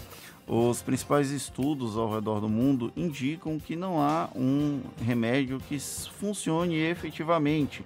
Existem estudos pré-iniciais em que ainda não havia uma testagem em massa, alguns inclusive extremamente controversos, que apontavam lá no início a hidroxicloroquina e a cloroquina como um resultado satisfatório. Depois teve o episódio da ivermectina, a hidroxicloroquina com a azitromicina. Porém, os atuais estudos, os que estão sendo considerados pela comunidade científica em todo o mundo, não apontam que haja uma eficácia desses medicamentos contra o novo coronavírus, contra a Covid-19. No entanto, a gente ainda vive um momento muito forte de. Eu estou quase chamando de charlatanismo, porque as pessoas vendem remédio como vendem o remédio, a ideia do remédio, como se fosse uma questão de fé. E quem tem a autonomia para prescrever remédios, isso eu já falei mais de uma vez, Jefferson também já citou aqui, são os médicos em contato com os pacientes. Os estudos que a gente tem acompanhado apontam que não há uma eficácia comprovada. Ah, mas fulano tomou a hidroxicloroquina e se curou. Não, ele não se curou porque tomou a hidroxicloroquina. Ele se curou porque ele iria se curar de qualquer jeito. A hidroxicloroquina não teve nenhum tipo de auxílio ou benefício. Eu tive acesso a prints de histórias de médicos aqui de Salvador que entregaram kits Covid para seus pacientes com hidroxicloroquina, azitromicina e ivermectina e comemorando a salvação desses pacientes deles. É irresponsável quem age dessa forma, mas quem, quem tem que julgar isso não sou eu, são as autoridades médicas, são os conselhos federais e regional de medicina, tem um código de ética muito apropriado para isso. O que o secretário de saúde aqui do estado eh, trouxe ontem foi que os gestores públicos que eventualmente adquirirem remédios sem eficácia comprovada para combater o novo coronavírus podem ser responsabilizados legalmente por isso, porque estão utilizando recursos públicos para algo que não funciona. O que o secretário de Saúde falou não é um posicionamento meramente político, é um posicionamento de quem tem acompanhado os estudos desenvolvidos ao redor do mundo de combate ao novo coronavírus. Ainda tem gente que insiste que essas pessoas, esse posicionamento, como o da CESAB aqui da Bahia, é um posicionamento político por conta do presidente da República, Jair Bolsonaro, que é adversário político. Só que se a hidroxicloroquina, a ivermectina e a azitromicina funcionassem tão bem, por que depois de 14 dias o presidente da República ainda continuaria testando positivo para o novo coronavírus. Ah, ele não teve, não, não evoluiu para um quadro mais grave. Ele já não iria evoluir para um quadro mais grave se não tivesse tomado esses remédios. Pelo menos é isso que os estudos científicos falam. Medicina não é uma questão de fé, é uma questão de ciência. Medicina é uma questão de pesquisa, de teste, e não apenas medicina, outros ramos da biologia. A gente teve aqui, o Lucas Arraes trouxe ontem do Bahia Notícias que uma pesquisa da UESC aqui da Bahia está utilizando substâncias do cacau para tentar coibir o, a presença do novo coronavírus. É uma medicação que está sendo em teste. Eu prefiro acreditar mais no cacau do que nesses remédios. Inclusive, teve uma pesquisa que estava circulando ontem: 7% dos brasileiros acreditam que o alho mata o coronavírus. Eu não sei de onde é que essas pessoas tiram esse tipo de, de entendimento. Não faz parte da minha concepção acreditar em remédios, como eu acredito em Deus, como você que está me ouvindo aqui acredita na sua própria fé. Não é uma questão de fé é uma questão de ciência. Ciência e fé até conversam entre si, mas não dá para colocar tudo no mesmo bolo e fingir que há normalidade quando tem algum palhaço que vai para as redes sociais defender o uso de medicamentos sem comprovação científica apenas para figurar bem entre os seus eleitores. Se você gosta disso, parabéns. Não é o meu caso e se prepare porque você está passível de críticas não apenas de mim, mas de qualquer pessoa que mantenha o mínimo de discernimento sobre como funciona o uso de medicamento contra a doença. A gente lembra, Fernando, recentemente a Organização Mundial da Saúde chamou atenção para o que definiu como pandemia da desinformação em relação a esse novo coronavírus. Na é verdade, inclusive começou a desenhar um protocolo para tentar reverter essa situação. E uma das propostas era exatamente o envolvimento de governos para conscientizar a população sobre a necessidade, a importância de buscar informação em locais de credibilidade e com base científica. É tudo que a gente precisa num momento como esse. Porque dizer que alho cura o novo coronavírus, que se eu fizer aquele chazinho recomendado pela vovó também vai dar certo, isso tudo acaba gerando uma desinformação que não nos ajuda em nada. Só atrapalha. Exato, né? E tem aquela recomendação também: mensagens oficiais devem ter base na ciência e provas. E poxa, figuras públicas podem até não estar falando, digamos, oficialmente, mas tem o próprio digamos, poder e está é, ali implícito, não é? Uma figura pública fala, então vamos ver o que está falando isso tem consequências muitas vezes nefastas, consequências sérias. Então, se você é uma figura pública, se você tem uma mensagem oficial para ser difundida Brasil afora, seja lá onde for, que tenha base científica, que tenha provas para tranquilizar as pessoas é, em relação a esse assunto, porque é um assunto que nos afeta a todos e certamente queremos informações que possamos acreditar nelas. Agora tem uma coisa, sempre me obrigam a. Ah, olhe pelo lado positivo, olhe pelo lado positivo.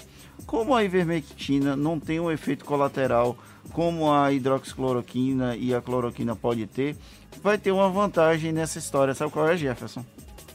Chute diga, aí. Diga aí. As pessoas vão estar livres de vermes, pelo menos durante algum tempo.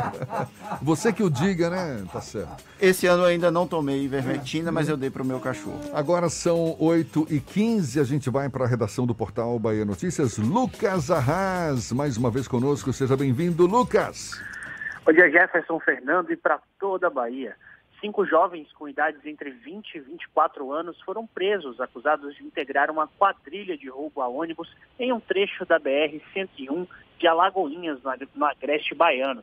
O flagrante ocorreu na noite de ontem. Segundo a Polícia Rodoviária Federal, os agentes perceberam que um veículo Ford tentava ali perseguir um ônibus de turismo e ocupantes do veículo de pequeno porte apontavam armas de, de fogo para o transporte coletivo. O condutor do veículo da quadrilha, ao perceber a presença da viatura da Polícia Rodoviária, desistiu da ação criminosa e empreendeu fuga em alta velocidade. Houve perseguição por alguns quilômetros e na altura da entrada do bairro Mangalô, o motorista do perdeu o controle do veículo e colidiu com um poste de metal na lateral da pista. Os envolvidos nessa ocasião acabaram presos. E o governador Rui Costa sancionou na manhã de hoje o projeto de lei que transforma Anísio Teixeira como patrono da educação baiana. A homenagem faz parte de uma série de comemorações pela passagem dos 120 anos do educador baiano. O projeto foi aprovado na última semana na Assembleia Legislativa da Bahia e agora ganhou força de lei com a assinatura do governador. Anísio Teixeira é considerado inventor da escola pública no Brasil, ele que nasceu em Caetité, no Sertão Produtivo, em 12 de julho de 1900. Eu sou Lucas Arraes, falo direto da redação do Bahia Notícias para o programa Isso é Bahia. É com vocês aí no estúdio. Vamos lá, vamos seguir adiante aqui. A Justiça da Bahia condenou ontem três vereadores da cidade de Itapé, no sul do estado, por peculato que é o crime de desvio de dinheiro cometido por servidor público. Os três ainda podem recorrer da decisão judicial. Newton Rosa Pinto, que era presidente da Câmara Municipal de Vereadores na época do crime, foi condenado a 10 anos de prisão em regime fechado, enquanto Agnaldo Santos Filho e Eduardo Coelho Santos foram condenados a 5 anos de prisão em regime semiaberto. O vereador Newton Rosa disse que já recorreu da decisão. Os outros dois ainda não se manifestaram sobre a condenação por peculato. Eles também foram condenados à perda do cargo e pagamento de multa de aproximadamente 100 mil reais. E Bom Jesus da Lapa vai passar a ter toque de recolher a partir de hoje, das 9 da noite até as 6 da manhã. A decisão da prefeitura do município ocorre após o número de pessoas infectadas com o novo coronavírus subir para 98 a circulação vai ser liberada em apenas situações em que fique comprovada a urgência. Agora, 8 e 17 a gente vai para o extremo sul da Bahia. Vamos para Teixeira de Freitas. Tiago Ramos, da Eldorado FM, é quem tem as notícias da região. Bom dia, Tiago. Bom dia, Jefferson. Bom dia, Fernando. Ótimo dia. Direto da Eldorado, a primeira audiência no extremo sul da Bahia para o ICE Bahia. Olha, em Teixeira de Freitas a temperatura é 19 graus, a temperatura tem caído aí durante os últimos dias e tem com sol aqui em Teixeira de Freitas. Olha, já os dados, as informações não são as melhores aqui em Teixeira de Freitas. Né? Morre mais uma pessoa com coronavírus em Teixeira de Freitas e óbitos chegam aí a 45 óbitos aí em Teixeira de Freitas. De acordo com o comunicado da Secretaria Municipal de Saúde de Teixeira de Freitas, o município aí registrou hoje 12 novos casos. Ao todo já são 2.298 destes, destes aí, 191 são considerados ativos. Entra, entra aí o que ocorreu durante as últimas horas, mostrando aí nessa estatística a morte de um homem de 87 anos de idade que estava internado na UTI do Hospital de Campanha. É, durante aí a, o boletim, as informações oficiais incluem a estatística de internados dos pacientes acolhidos na rede privada no município. Em Teixeira de Freitas são 2.062 casos recuperados, trata-se de 89,7% de pessoas recuperadas em relação ao número total de casos positivos.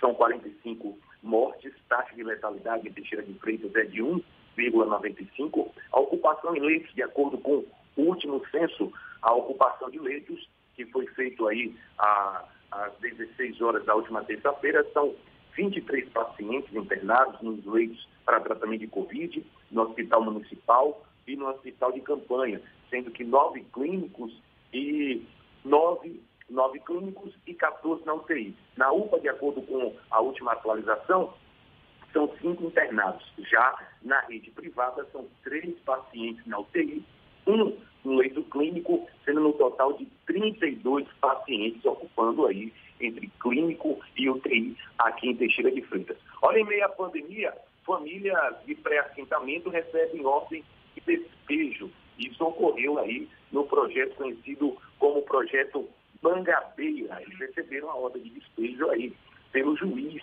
Fernando é, Parotti, da segunda vara da cidade aí, na região aqui do extremo sul da Bahia. Olha, uma outra informação que chega da cidade de Mucuri, que dois geradores que eram alugados pela Prefeitura Municipal de Mucuri, aqui a poucos quilômetros de Teixeira de Freitas, que foram alugados para a clínica e o banco de vacina, foram retirados pela empresa do contratante na última sexta-feira. Segundo o proprietário Jusilei Aguiar Tigre, o órgão municipal não pagou aluguel desde que contratou geradores há cerca de três anos. De acordo com o Jusilei, foi uma contratação emergencial para depois prosseguir com com o contrato efetivo. O aluguel dos geradores em média de 7 mil cada um por mês para os equipamentos da clínica. Já o banco de vacinas, o valor é de R$ 5.800 por mês.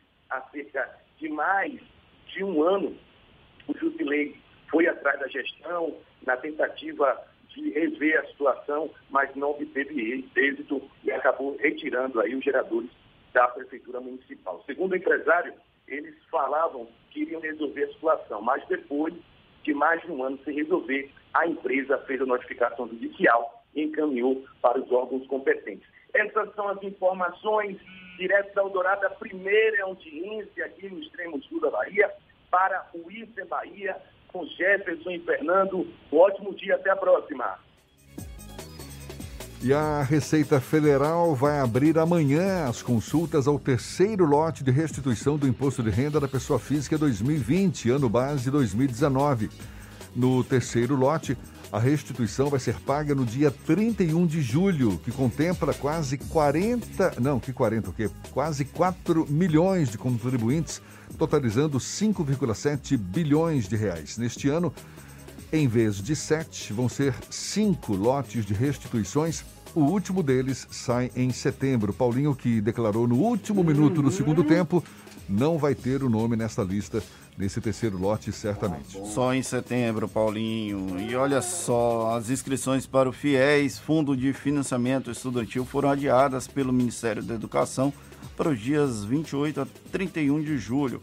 A alteração foi necessária devido a inconsistências no processamento de distribuição de vagas ofertadas pelas instituições de ensino superior. Para este ano estão previstas as distribuições de 100 mil vagas entre os dois semestres, porém o MEC ainda não informou quando serão oferecidas no segundo semestre. Maravilha, e vamos agora para Itororó, a capital da carne de sol que Fernando tanto aprecia. Maurício Dias, da. Não, Maurício Santos, perdão. Maurício Santos, da Itapuí FM, é quem fala conosco. Bom dia, Maurício. Bom dia, Jefferson. Bom dia, Fernando. Bom dia a todos do Isso é Bahia. Bom dia para toda a Bahia. Falando aqui né, de Itororó, a capital da carne de sol, sem dúvida, a carne de sol mais gostosa do Brasil. Fomos com notícias aqui da nossa região, do Médio Sul do Oeste, começando aqui por Itororó. Itororó, vamos ao boletim epidemiológico do coronavírus, atualizado ontem, dia 22. Itororó registrou 12 novos casos, sendo agora 7 em Itororó né, e 5 no distrito de Rio do Meio. Mais três pessoas se recuperam da infecção em Itororó. O número de infectados evoluiu para 120 casos confirmados. Tivemos aí um salto muito grande, tá? É, 120 casos confirmados em Itororó, 51 curados e 3 óbitos.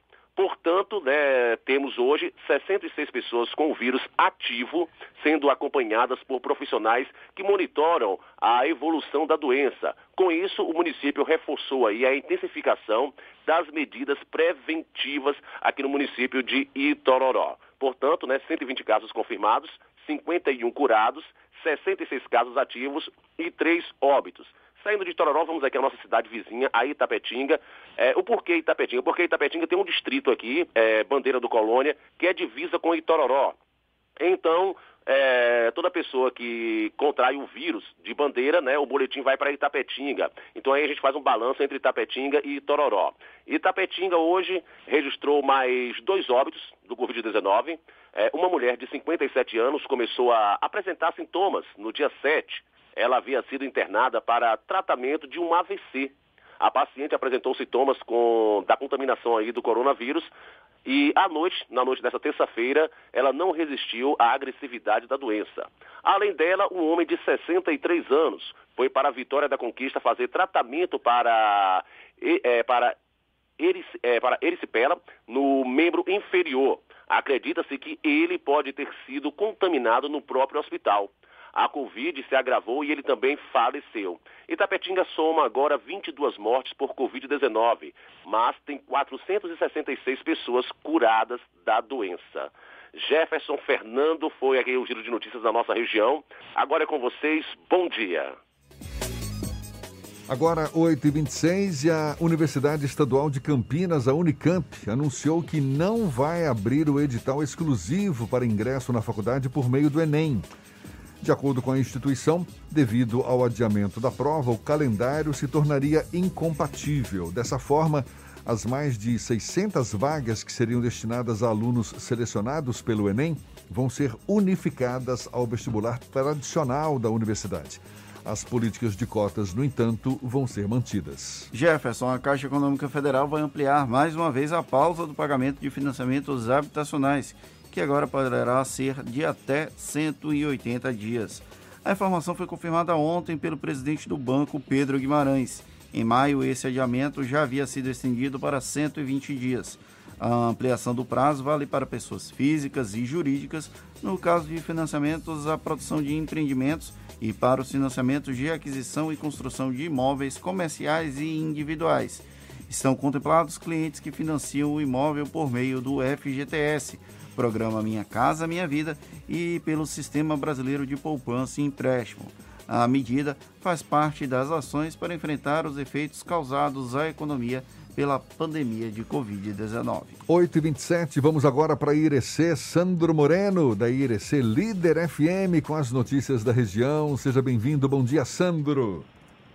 Bom dia, Jefferson. Bom dia, Fernando. Irecê, hoje 23 graus, Tá frio, né? Para quem está acostumado aqui com calor no sertão, tá frio com 23 anos ou 23 graus inclusive garoando aqui na nossa região. Uma garoa boa danada.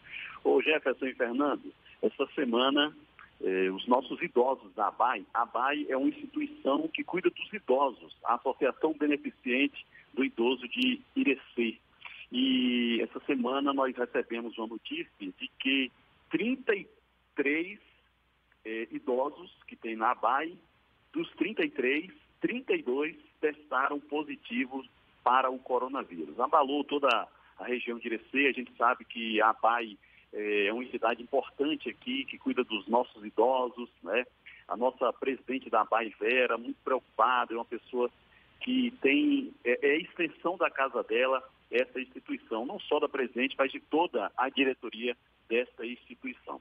Inclusive, no último domingo, um idoso de 107 anos faleceu e foi enterrado no, próprio domingo. Na segunda-feira, chegou um exame, porque ele havia realizado o exame na semana anterior. Chegou o exame do LACEN e foi constatado que ele estava com coronavírus. Dos funcionários, cinco funcionários foram testados também positivo para coronavírus. Né? Então há uma preocupação muito grande aqui da nossa região com os nossos idosos. Nós estamos aqui eh, em oração, torcendo para que dê tudo certo. Os sintomas, graças a Deus, são sintomas leves desses idosos e a gente espera que logo, logo eles estejam recuperados. Sandro Moreno, do Grupo J. Cisneiro de Comunicação, para o programa Isso é Bahia. Olha só, assuntos que já foram divulgados na primeira hora do programa de hoje. A gente destaca mais uma vez para você.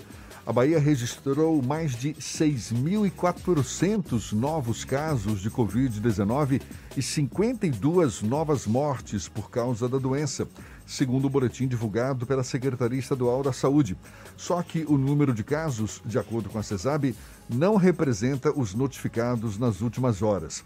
O número de ontem foi somado ao de casos antigos, que foram acumulados após instabilidade e lentidão no sistema do Ministério da Saúde, que ocorreu desde o último sábado. Com isso, o número de casos da doença confirmados no estado sobe para 133.245 e o de mortes para quase 3 mil mais de 116 mil pessoas que tiveram Covid-19 na Bahia já estão recuperadas. Em relação à taxa de ocupação dos leitos de UTI adulto em Salvador, segundo a CESAB, a taxa está em 75% de ocupação. No Brasil, número recorde de casos de Covid. O Ministério da Saúde anunciou que mais 67.860 brasileiros foram diagnosticados com a doença, elevando para mais de 2 milhões e 200 mil infectados em todo o país. Além disso, houve 1.284 mortes, aumentando para mais de 82 mil o total de óbitos. A partir de amanhã, localidades da região de Cajazeiras vão receber, pelo prazo de sete dias, medidas restritivas setorizadas e ações de proteção à vida contra o avanço da Covid-19. Estão na lista Cajazeiras 7, 8, 10 e 11, além de Fazenda Grande 1, 2, 3 e 4. As medidas foram prorrogadas em Águas Claras, Castelo Branco e Nordeste de Amaralina e encerradas na Liberdade, Coutos, Fazenda Coutos e Itapuã. A campanha de vacinação contra a gripe em Salvador está disponível para o público em geral, nos postos de saúde e nos drive-thru da cidade. A campanha segue até amanhã. A população pode buscar o serviço de segunda a sexta-feira, das 8 da manhã às 5 da tarde, em todas as 142 salas de imunização da rede municipal da capital baiana e também em postos instalados na Estação da Lapa, Feira de São Joaquim e no Porto Marítimo, no Comércio. Os 800 mil estudantes da rede pública estadual baiana vão ter direito mais uma vez ao auxílio, ao auxílio de 55 reais do Vale Alimentação Estudantil. O governador Rui Costa contou a novidade durante o programa Papo Correria ontem e explicou que o pagamento da parcela vai ser feito já na próxima terça-feira. Este é o terceiro pagamento realizado desde o início das medidas de isolamento social para conter o avanço da Covid-19. Os estudantes deverão utilizar o valor estritamente para adquirir produtos de gênero alimentício. Agora, 8h30, a gente faz um rápido intervalo e volta já já aqui na Tarde FM. Você está ouvindo Isso é Bahia. O mundo entrou em guerra, uma guerra difícil contra um inimigo invisível e mortal. Mas como baianos que somos, fomos à luta, com ação e união, porque toda a vida importa. Dedicamos muitas UPAs pelo estado ao coronavírus. Separamos hospitais para os atendimentos na capital e no interior. Dobramos o número de leitos, investimos em equipamentos, apoiamos nossos heróis do dia a dia, ajudamos quem mais precisa com a conta de água e vale alimentação. E vimos a solidariedade chegar em todo canto. Vestimos nossas máscaras, descobrimos a importância de ficar em casa. Sabemos que não está fácil, mas a guerra continua, por isso não desista. Se tiver sintomas, ligue Telecoronavírus 155. Baixe também o aplicativo Monitora Covid-19 e continue cuidando de você e dos outros. Entramos nessa guerra contra o coronavírus juntos e juntos também é que vamos vencer. Governo do Estado. ITS Brasil a internet da sua empresa e a hora certa. A tarde FM 8 e 33 ITS Brasil, a maior operadora especializada em atendimento no setor corporativo do Nordeste, presente em mais de 30 cidades, atuando há mais de 10 anos no mercado, com excelência em todos os níveis de link dedicado, com garantia de 100% da internet contratada, colocation e interligação entre filiais. Sua empresa merece o melhor em tecnologia. Conheça os nossos serviços em ITS investbrasil.net ou ligue para 71 3402 0800. A tarde FM.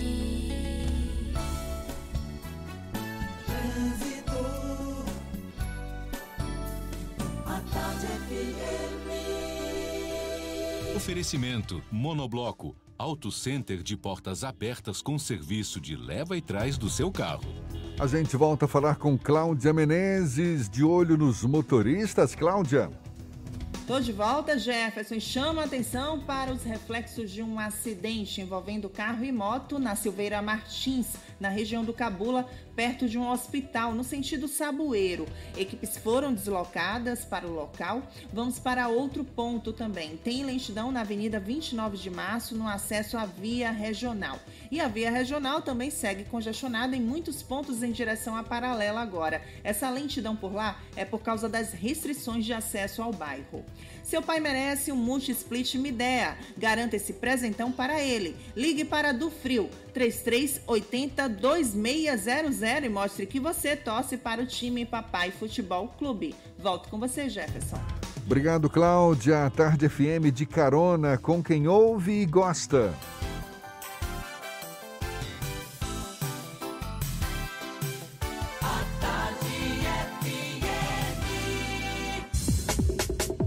Voltamos a apresentar Isso é Bahia. Um papo claro e objetivo sobre os acontecimentos mais importantes do dia. Olha só, a bola volta a rolar hoje pelo Campeonato Baiano. Paralisado desde março por causa da pandemia, o campeonato volta hoje às 4 horas da tarde com a penúltima rodada da competição. A gente fala mais sobre o assunto conversando agora com o vice-presidente da Federação Baiana de Futebol, Manfredo Lessa. Seja bem-vindo. Bom dia, Manfredo. É, bom dia, Jefferson. Bom dia a todos os ouvintes aí da Tarde FM. É um prazer falar com vocês. E estou à disposição aí para esclarecer o que necessário for. Prazer todo nosso. Muito obrigado por aceitar o nosso convite, Manfredo. É uma retomada do Campeonato Baiano que chega já com uma contestação do Jacobina, não é? Tenta aí na Justiça Desportiva paralisar a competição ou, no mínimo, garantir que nenhum time seja rebaixado para a Série B do ano que vem. Em que pé está essa pendenga, Manfredo? Bom, de fato, o, Jacobina eh, ajuizou um, um mandado de garantia, né, que é uma medida emergencial perante o Tribunal de Justiça Desportiva com o pedido de liminar para suspender o Campeonato Baiano ou, ao menos, é, a rodada de hoje. Mas essa liminar foi indeferida pelo presidente do Tribunal de Justiça Desportiva. Nós já prestamos as informações que tínhamos a apresentar em nome da Federação Baiana de Futebol, apresentamos a documentação necessária notadamente aqueles documentos que provam as autorizações pelos órgãos públicos no sentido da retomada da, da competição profissional. E hoje, às 16 horas, teremos todas as partidas da oitava fase da, do Campeonato Baiano, melhor, da oitava rodada da primeira fase do Campeonato Baiano. E no domingo, no domingo, se tudo correr bem, se Deus permitir, vamos concluir essa primeira fase. E quanto a essa ideia de não rebaixar time nenhum para a Série B do ano que vem? Olha, a ideia do não rebaixamento ela foi proposta pelo representante do Jacobina que esteve presente na reunião virtual de conselho técnico realizada no dia 8 de julho, mas como se tratava de uma proposta que implicaria necessariamente na alteração de regulamento, ah, ela teria que ser aprovada à unanimidade dos clubes presentes, ou de todos os clubes, né? Foram os 10 presentes. E ela não foi.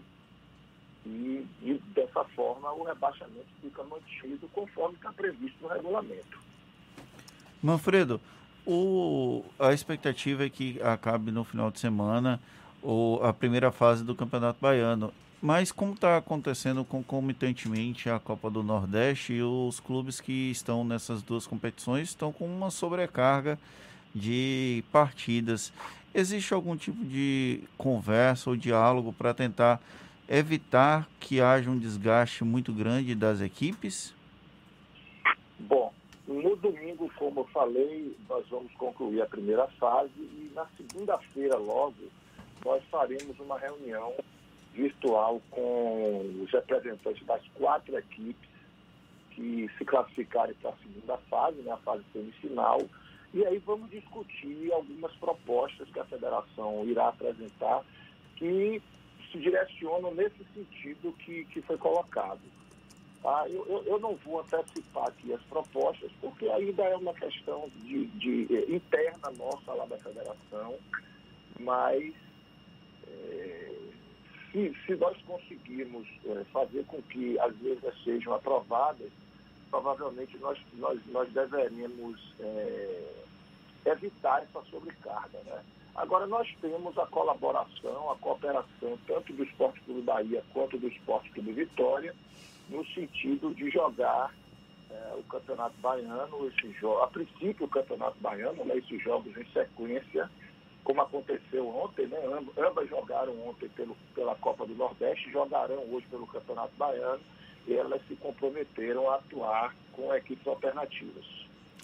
Você acredita que essa pandemia vai provocar uma discussão um pouco mais profunda sobre essa questão de calendário das equipes. Tudo bem que esse sobrecarga agora no final foi por conta da pandemia, mas já há algum tempo há uma discussão grande sobre um excesso de jogos. O calendário esportivo brasileiro de futebol é muito intenso. Você acredita que esse momento vai provocar essa, essa rediscussão, esse debate sobre o tema? Olha, provocar necessariamente não, porque como você bem colocou, esse tema já vem sendo debatido há muito tempo. Essa é uma questão, é, digamos assim, cotidiana do nosso futebol, né? porque são muitas competições. É, no primeiro semestre nós temos os campeonatos estaduais, nós temos, no caso do Nordeste, a Copa Regional, a Copa do Nordeste, quando nossas equipes eh, estão disputando as competições sul-americanas, elas começam a, a, a, a fazê-lo né, no primeiro semestre. E existe também a Copa do Brasil, que nós sempre temos representantes. No segundo semestre, a gente tem o Campeonato Brasileiro, nas suas diversas, nas suas diversas divisões, nas suas diversas séries disputado também em paralelo a outras competições que não se concluem, como Copa do Brasil e as competições sul-americanas. Então, isso tudo é sempre muito debatido. Não é? Agora, dizer que a gente tem assim uma solução, uma solução toque de Midas para transformar é, isso da noite para o dia, realmente a gente não tem. É, inclusive, é, no caso específico da Federação Baiana de Futebol, nós temos uma, uma proposta é, que já foi, ainda não formalmente, mas já foi tratada, en passant, digamos assim, é, com a CBF, para que possamos é, ter uma nova, forma, uma nova formatação do Campeonato Baiano, assim de torná-lo mais atrativo do ponto de vista desportivo e do ponto de vista comercial. Mas tudo isso ainda está no campo das discussões, infelizmente. Manfredo, quais são os cuidados que foram adotados, que vão ser colocados em prática durante esses jogos? A, a, a, torcida não vai ter acesso aos jogos, isso a gente já sabe, mas entre jogadores, comissão técnica, foi definido algum protocolo? Os jogadores, por exemplo, vão ser obrigados a fazer teste para a Covid-19? O que está definido em relação a isso?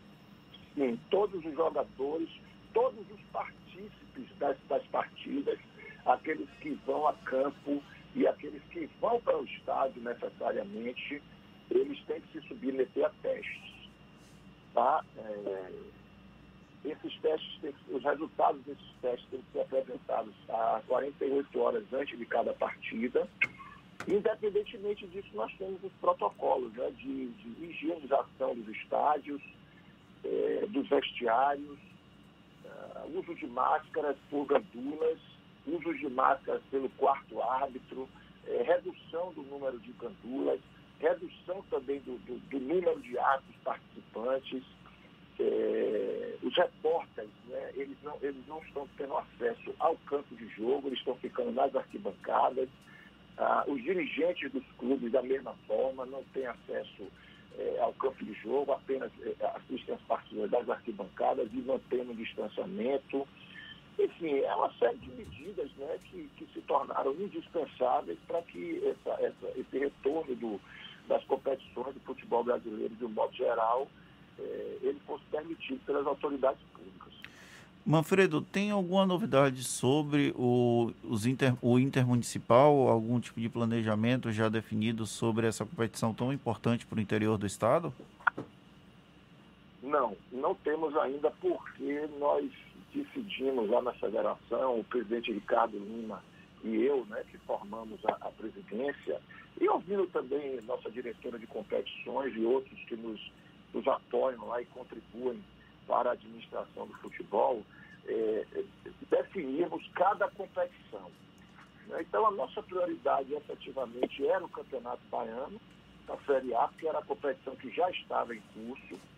Né? Quanto ao intermunicipal, especificamente, que é uma competição, como você bem colocou, a competição importantíssima, nós estamos pensando numa outra formatação, talvez um mata-mata, um número menor de, de seleções, começando lá para outubro novembro, como, porque aí a gente espera que essa situação da pandemia já esteja, eu acredito que esteja 100% resolvida, mas é, bem evoluído né, o tratamento e o controle, etc., para que a gente possa realmente não deixar de realizar o, o campeonato intermunicipal.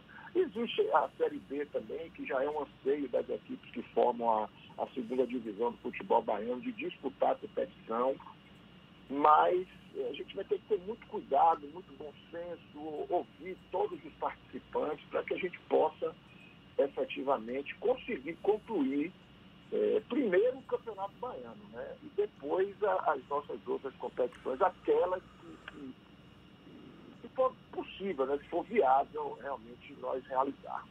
Maravilha. Manfredo Lessa, vice-presidente da FBF, Federação Baiana de Futebol. Muito obrigado, Manfredo, pela sua disponibilidade, pela atenção dada aos nossos ouvintes. Bom dia para você. Eu que agradeço a toda a equipe. Eu estou sempre à disposição para colaborar no que for necessário. Um grande abraço a todos. E esse papo todo também vai estar disponível logo mais nos nossos canais no YouTube, Spotify, iTunes e Deezer, 8h46 na Tarde FM. Você está ouvindo Isso é Bahia. Bote a máscara! Bote a máscara! Bote a máscara, irmão. Bote a máscara, irmão. Bote pra se proteger. Bote pra comprar o pão. Pois se precisar sair do metrô, do busão. Não, não vacile, não. Bote a máscara. Bote pra ir trabalhar. Bote pra se proteger. O baiano bom sempre lava as mãos. Se tem álcool gel, também deve usar. Quem ama, protege e sabe cuidar.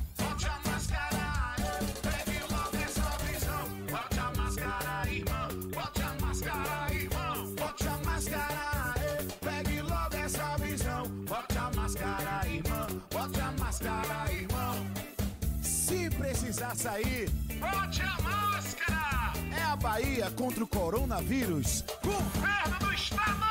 Assembleia Legislativa da Bahia. Plantão permanente contra o coronavírus. Aprovando o pagamento de três meses de água para mais de 233 mil famílias. Desburocratizando os processos de compra de aparelhos e materiais de saúde. Garantindo auxílio às famílias dos profissionais de saúde que perderam a vida contaminados. Ampliando prazos de pagamento das dívidas do Estado para direcionar recursos ao combate. Juntos, vamos fazer valer a nossa força e vencer o coronavírus. ALBA, Assembleia Legislativa da Bahia. As informações sobre a influência da economia na sua vida, com o jornalista e economista Armando Avena. Falando de economia. O governo federal encaminhou ao Congresso Nacional uma reforma tributária fatiada e que, no primeiro momento, vai mexer apenas nos impostos federais. Isso significa que ele não foi ao cerne do problema, já que continuaremos com cada estado com suas próprias leis tributárias e uma burocracia absurda, com 27 legislações diferentes por conta do ICMS. Além disso, a proposta do governo tem problemas sérios. Em primeiro lugar, beneficia inexplicavelmente os bancos, pois enquanto estabelece que as atividades produtivas paguem 12% de imposto na nova contribuição sobre bens e serviços, coloca para os bancos que nada produzem uma alíquota que é menos da metade, 5,8%. Isso é grave. Mas mais grave ainda é o remanejamento da carga tributária embutida na proposta. Pois o governo manteve o patamar de carga tributária, mas está tirando de um setor para beneficiar outro. E com isso, atingiu o coração do setor serviços, que gera 70% do PIB baiano e brasileiro. A reforma estabelece que vários segmentos do setor serviço, que atualmente pagam 3,6% da receita bruta de PIS e CONFINS, passem a pagar 12%. São serviços de educação, segurança, informática, hotelaria, comunicação, aviação e outros. Ou seja, após a enorme perda que esse setor está tendo com a pandemia, vão ter agora um aumento de custo tributário. A reforma tributária proposta pelo governo federal prejudica o setor serviço, um setor que é composto fundamentalmente de micro e pequenas empresas e é aquele que mais emprega na Bahia e no Brasil. Esta proposta não pode passar no Congresso Nacional. Você ouviu Falando de Economia, com o jornalista e economista Armando Avena. Voltamos a apresentar Isso é Bahia. Um papo claro e objetivo sobre os acontecimentos mais importantes do dia. Agora 8h51, a gente vai para a redação do Portal à Tarde. Maiara Lopes, mais uma vez conosco. Tem novidades, Maiara? Olá, Jefferson. Bom dia a todos que seguem com a gente aqui no é Bahia. De volta com as últimas notícias. A Associação de Guardas Municipais do Brasil entrou com uma reclamação no Conselho Nacional de Justiça contra o desembargador Eduardo Almeida Prado de Siqueira, que ao ser abordado, abordado por guardas municipais por não usar a máscara de proteção contra a Covid-19, chamou o trabalhador de analfabeto e rasgou a multa aplicada. O grupo pede ao CNJ que instaure processo para apurar se Siqueira cometeu crime durante o episódio, registrado no último final de semana. E pesquisadores do Instituto de Ciências Biomédicas da USP, com apoio de uma empresa de nanotecnologia, desenvolveram um tecido capaz de inativar o novo coronavírus. Esse tecido deve servir principalmente para a fabricação de peças de roupas hospitalares e já está chegando ao mercado. Ele é capaz de eliminar 99,9% da Covid em cerca de dois minutos. A, a composição deriva de uma mistura de poliéster com algodão que se soma à camada fixada por micropartículas de prata. Essas e outras notícias você confere no portal à tarde e eu vou ficando por aqui. Maera Lopes, para a Tarde FM. A gente conversou agora há pouco com o Manfredo da Federação Baiana de Futebol, falando da volta do Campeonato Baiano. Faltou dizer os jogos, não é, que vão ser disputados hoje. Fluminense de Feira, que vai enfrentar Jacuipense, tem Vitória e Bahia de Feira, Juazeirense e Vitória da Conquista, Jacobina, que recebe o Doce Mel, e o Atlético, que recebe o Bahia. Portanto, todos os jogos marcados para hoje, jogos da oitava rodada da primeira fase, é a retomada do Baianão. Às quatro horas da tarde, todas essas partidas. E falando em futebol, no estádio de Pituaçu, o Bahia venceu ontem o Náutico por 4 a 1 em jogo válido pela última rodada da fase de grupos da Copa do Nordeste. Elber, Rodriguinho, Fernandão e Nino Paraíba marcaram para o time de Roger Machado, enquanto Chiesa descontou a favor do Náutico. Com resultado, o Bahia avançou aos 17 pontos, mas não superou Fortaleza no saldo de gols para ficar com a liderança. No próximo sábado, o Bahia volta a jogar pelas quartas de final contra o Botafogo da Paraíba, também pelo Nordestão. E olha só, o Vitória só precisava de um empate diante do Botafogo da Paraíba para se classificar para as quartas de final da Copa do Nordeste e conseguiu. Em duelo também disputado ontem, no Joia da Princesa, em Feira de Santana, o Leão largou na frente com Jordi Caicedo na etapa inicial, mas cedeu a igualdade ao Botafogo no segundo tempo, em gol anotado por Lohan. O placar de 1 a 1 também foi favorável à equipe paraibana, que assim como o rubro-negro faturou uma vaga na próxima fase. Nas quartas de final, o Vitória vai pegar o Confiança no sábado.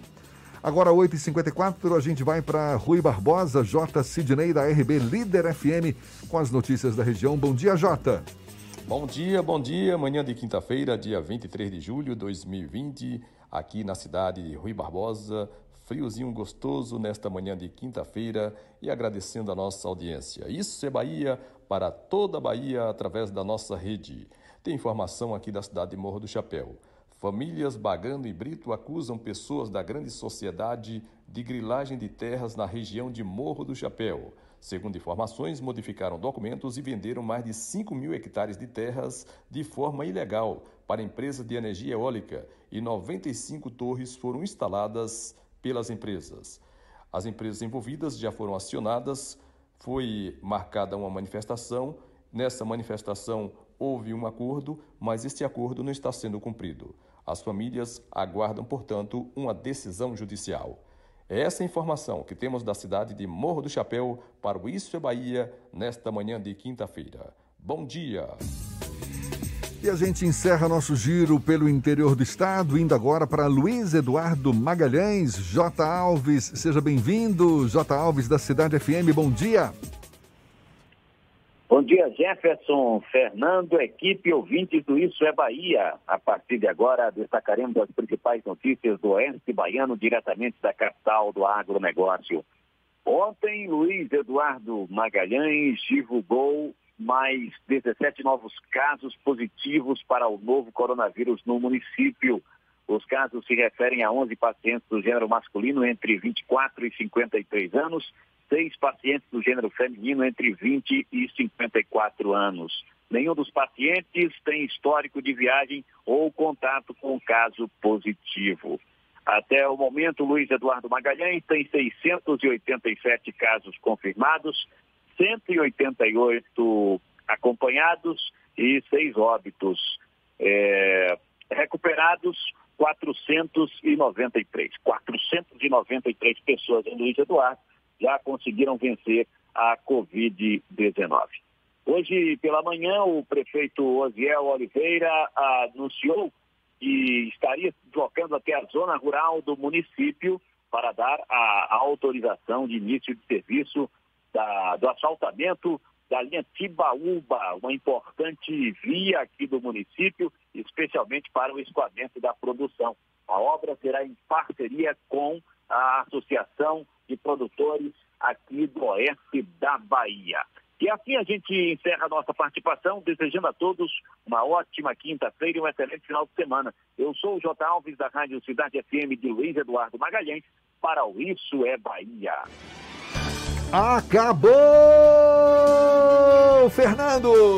Encerramos mais um Isso é Bahia. Muito obrigado pela companhia de todos vocês. Amanhã às sete da manhã estamos de volta para Salvador e em torno e a partir das oito para todo o estado. Se puder, fique em casa, mas se tiver que sair, use máscaras. Um grande abraço virtual para todo mundo. Valeu, muito obrigado pela companhia, pela parceria, pela confiança. Legal mesmo. Aproveite bem o dia. Quinta-feira tem muito chão pela frente.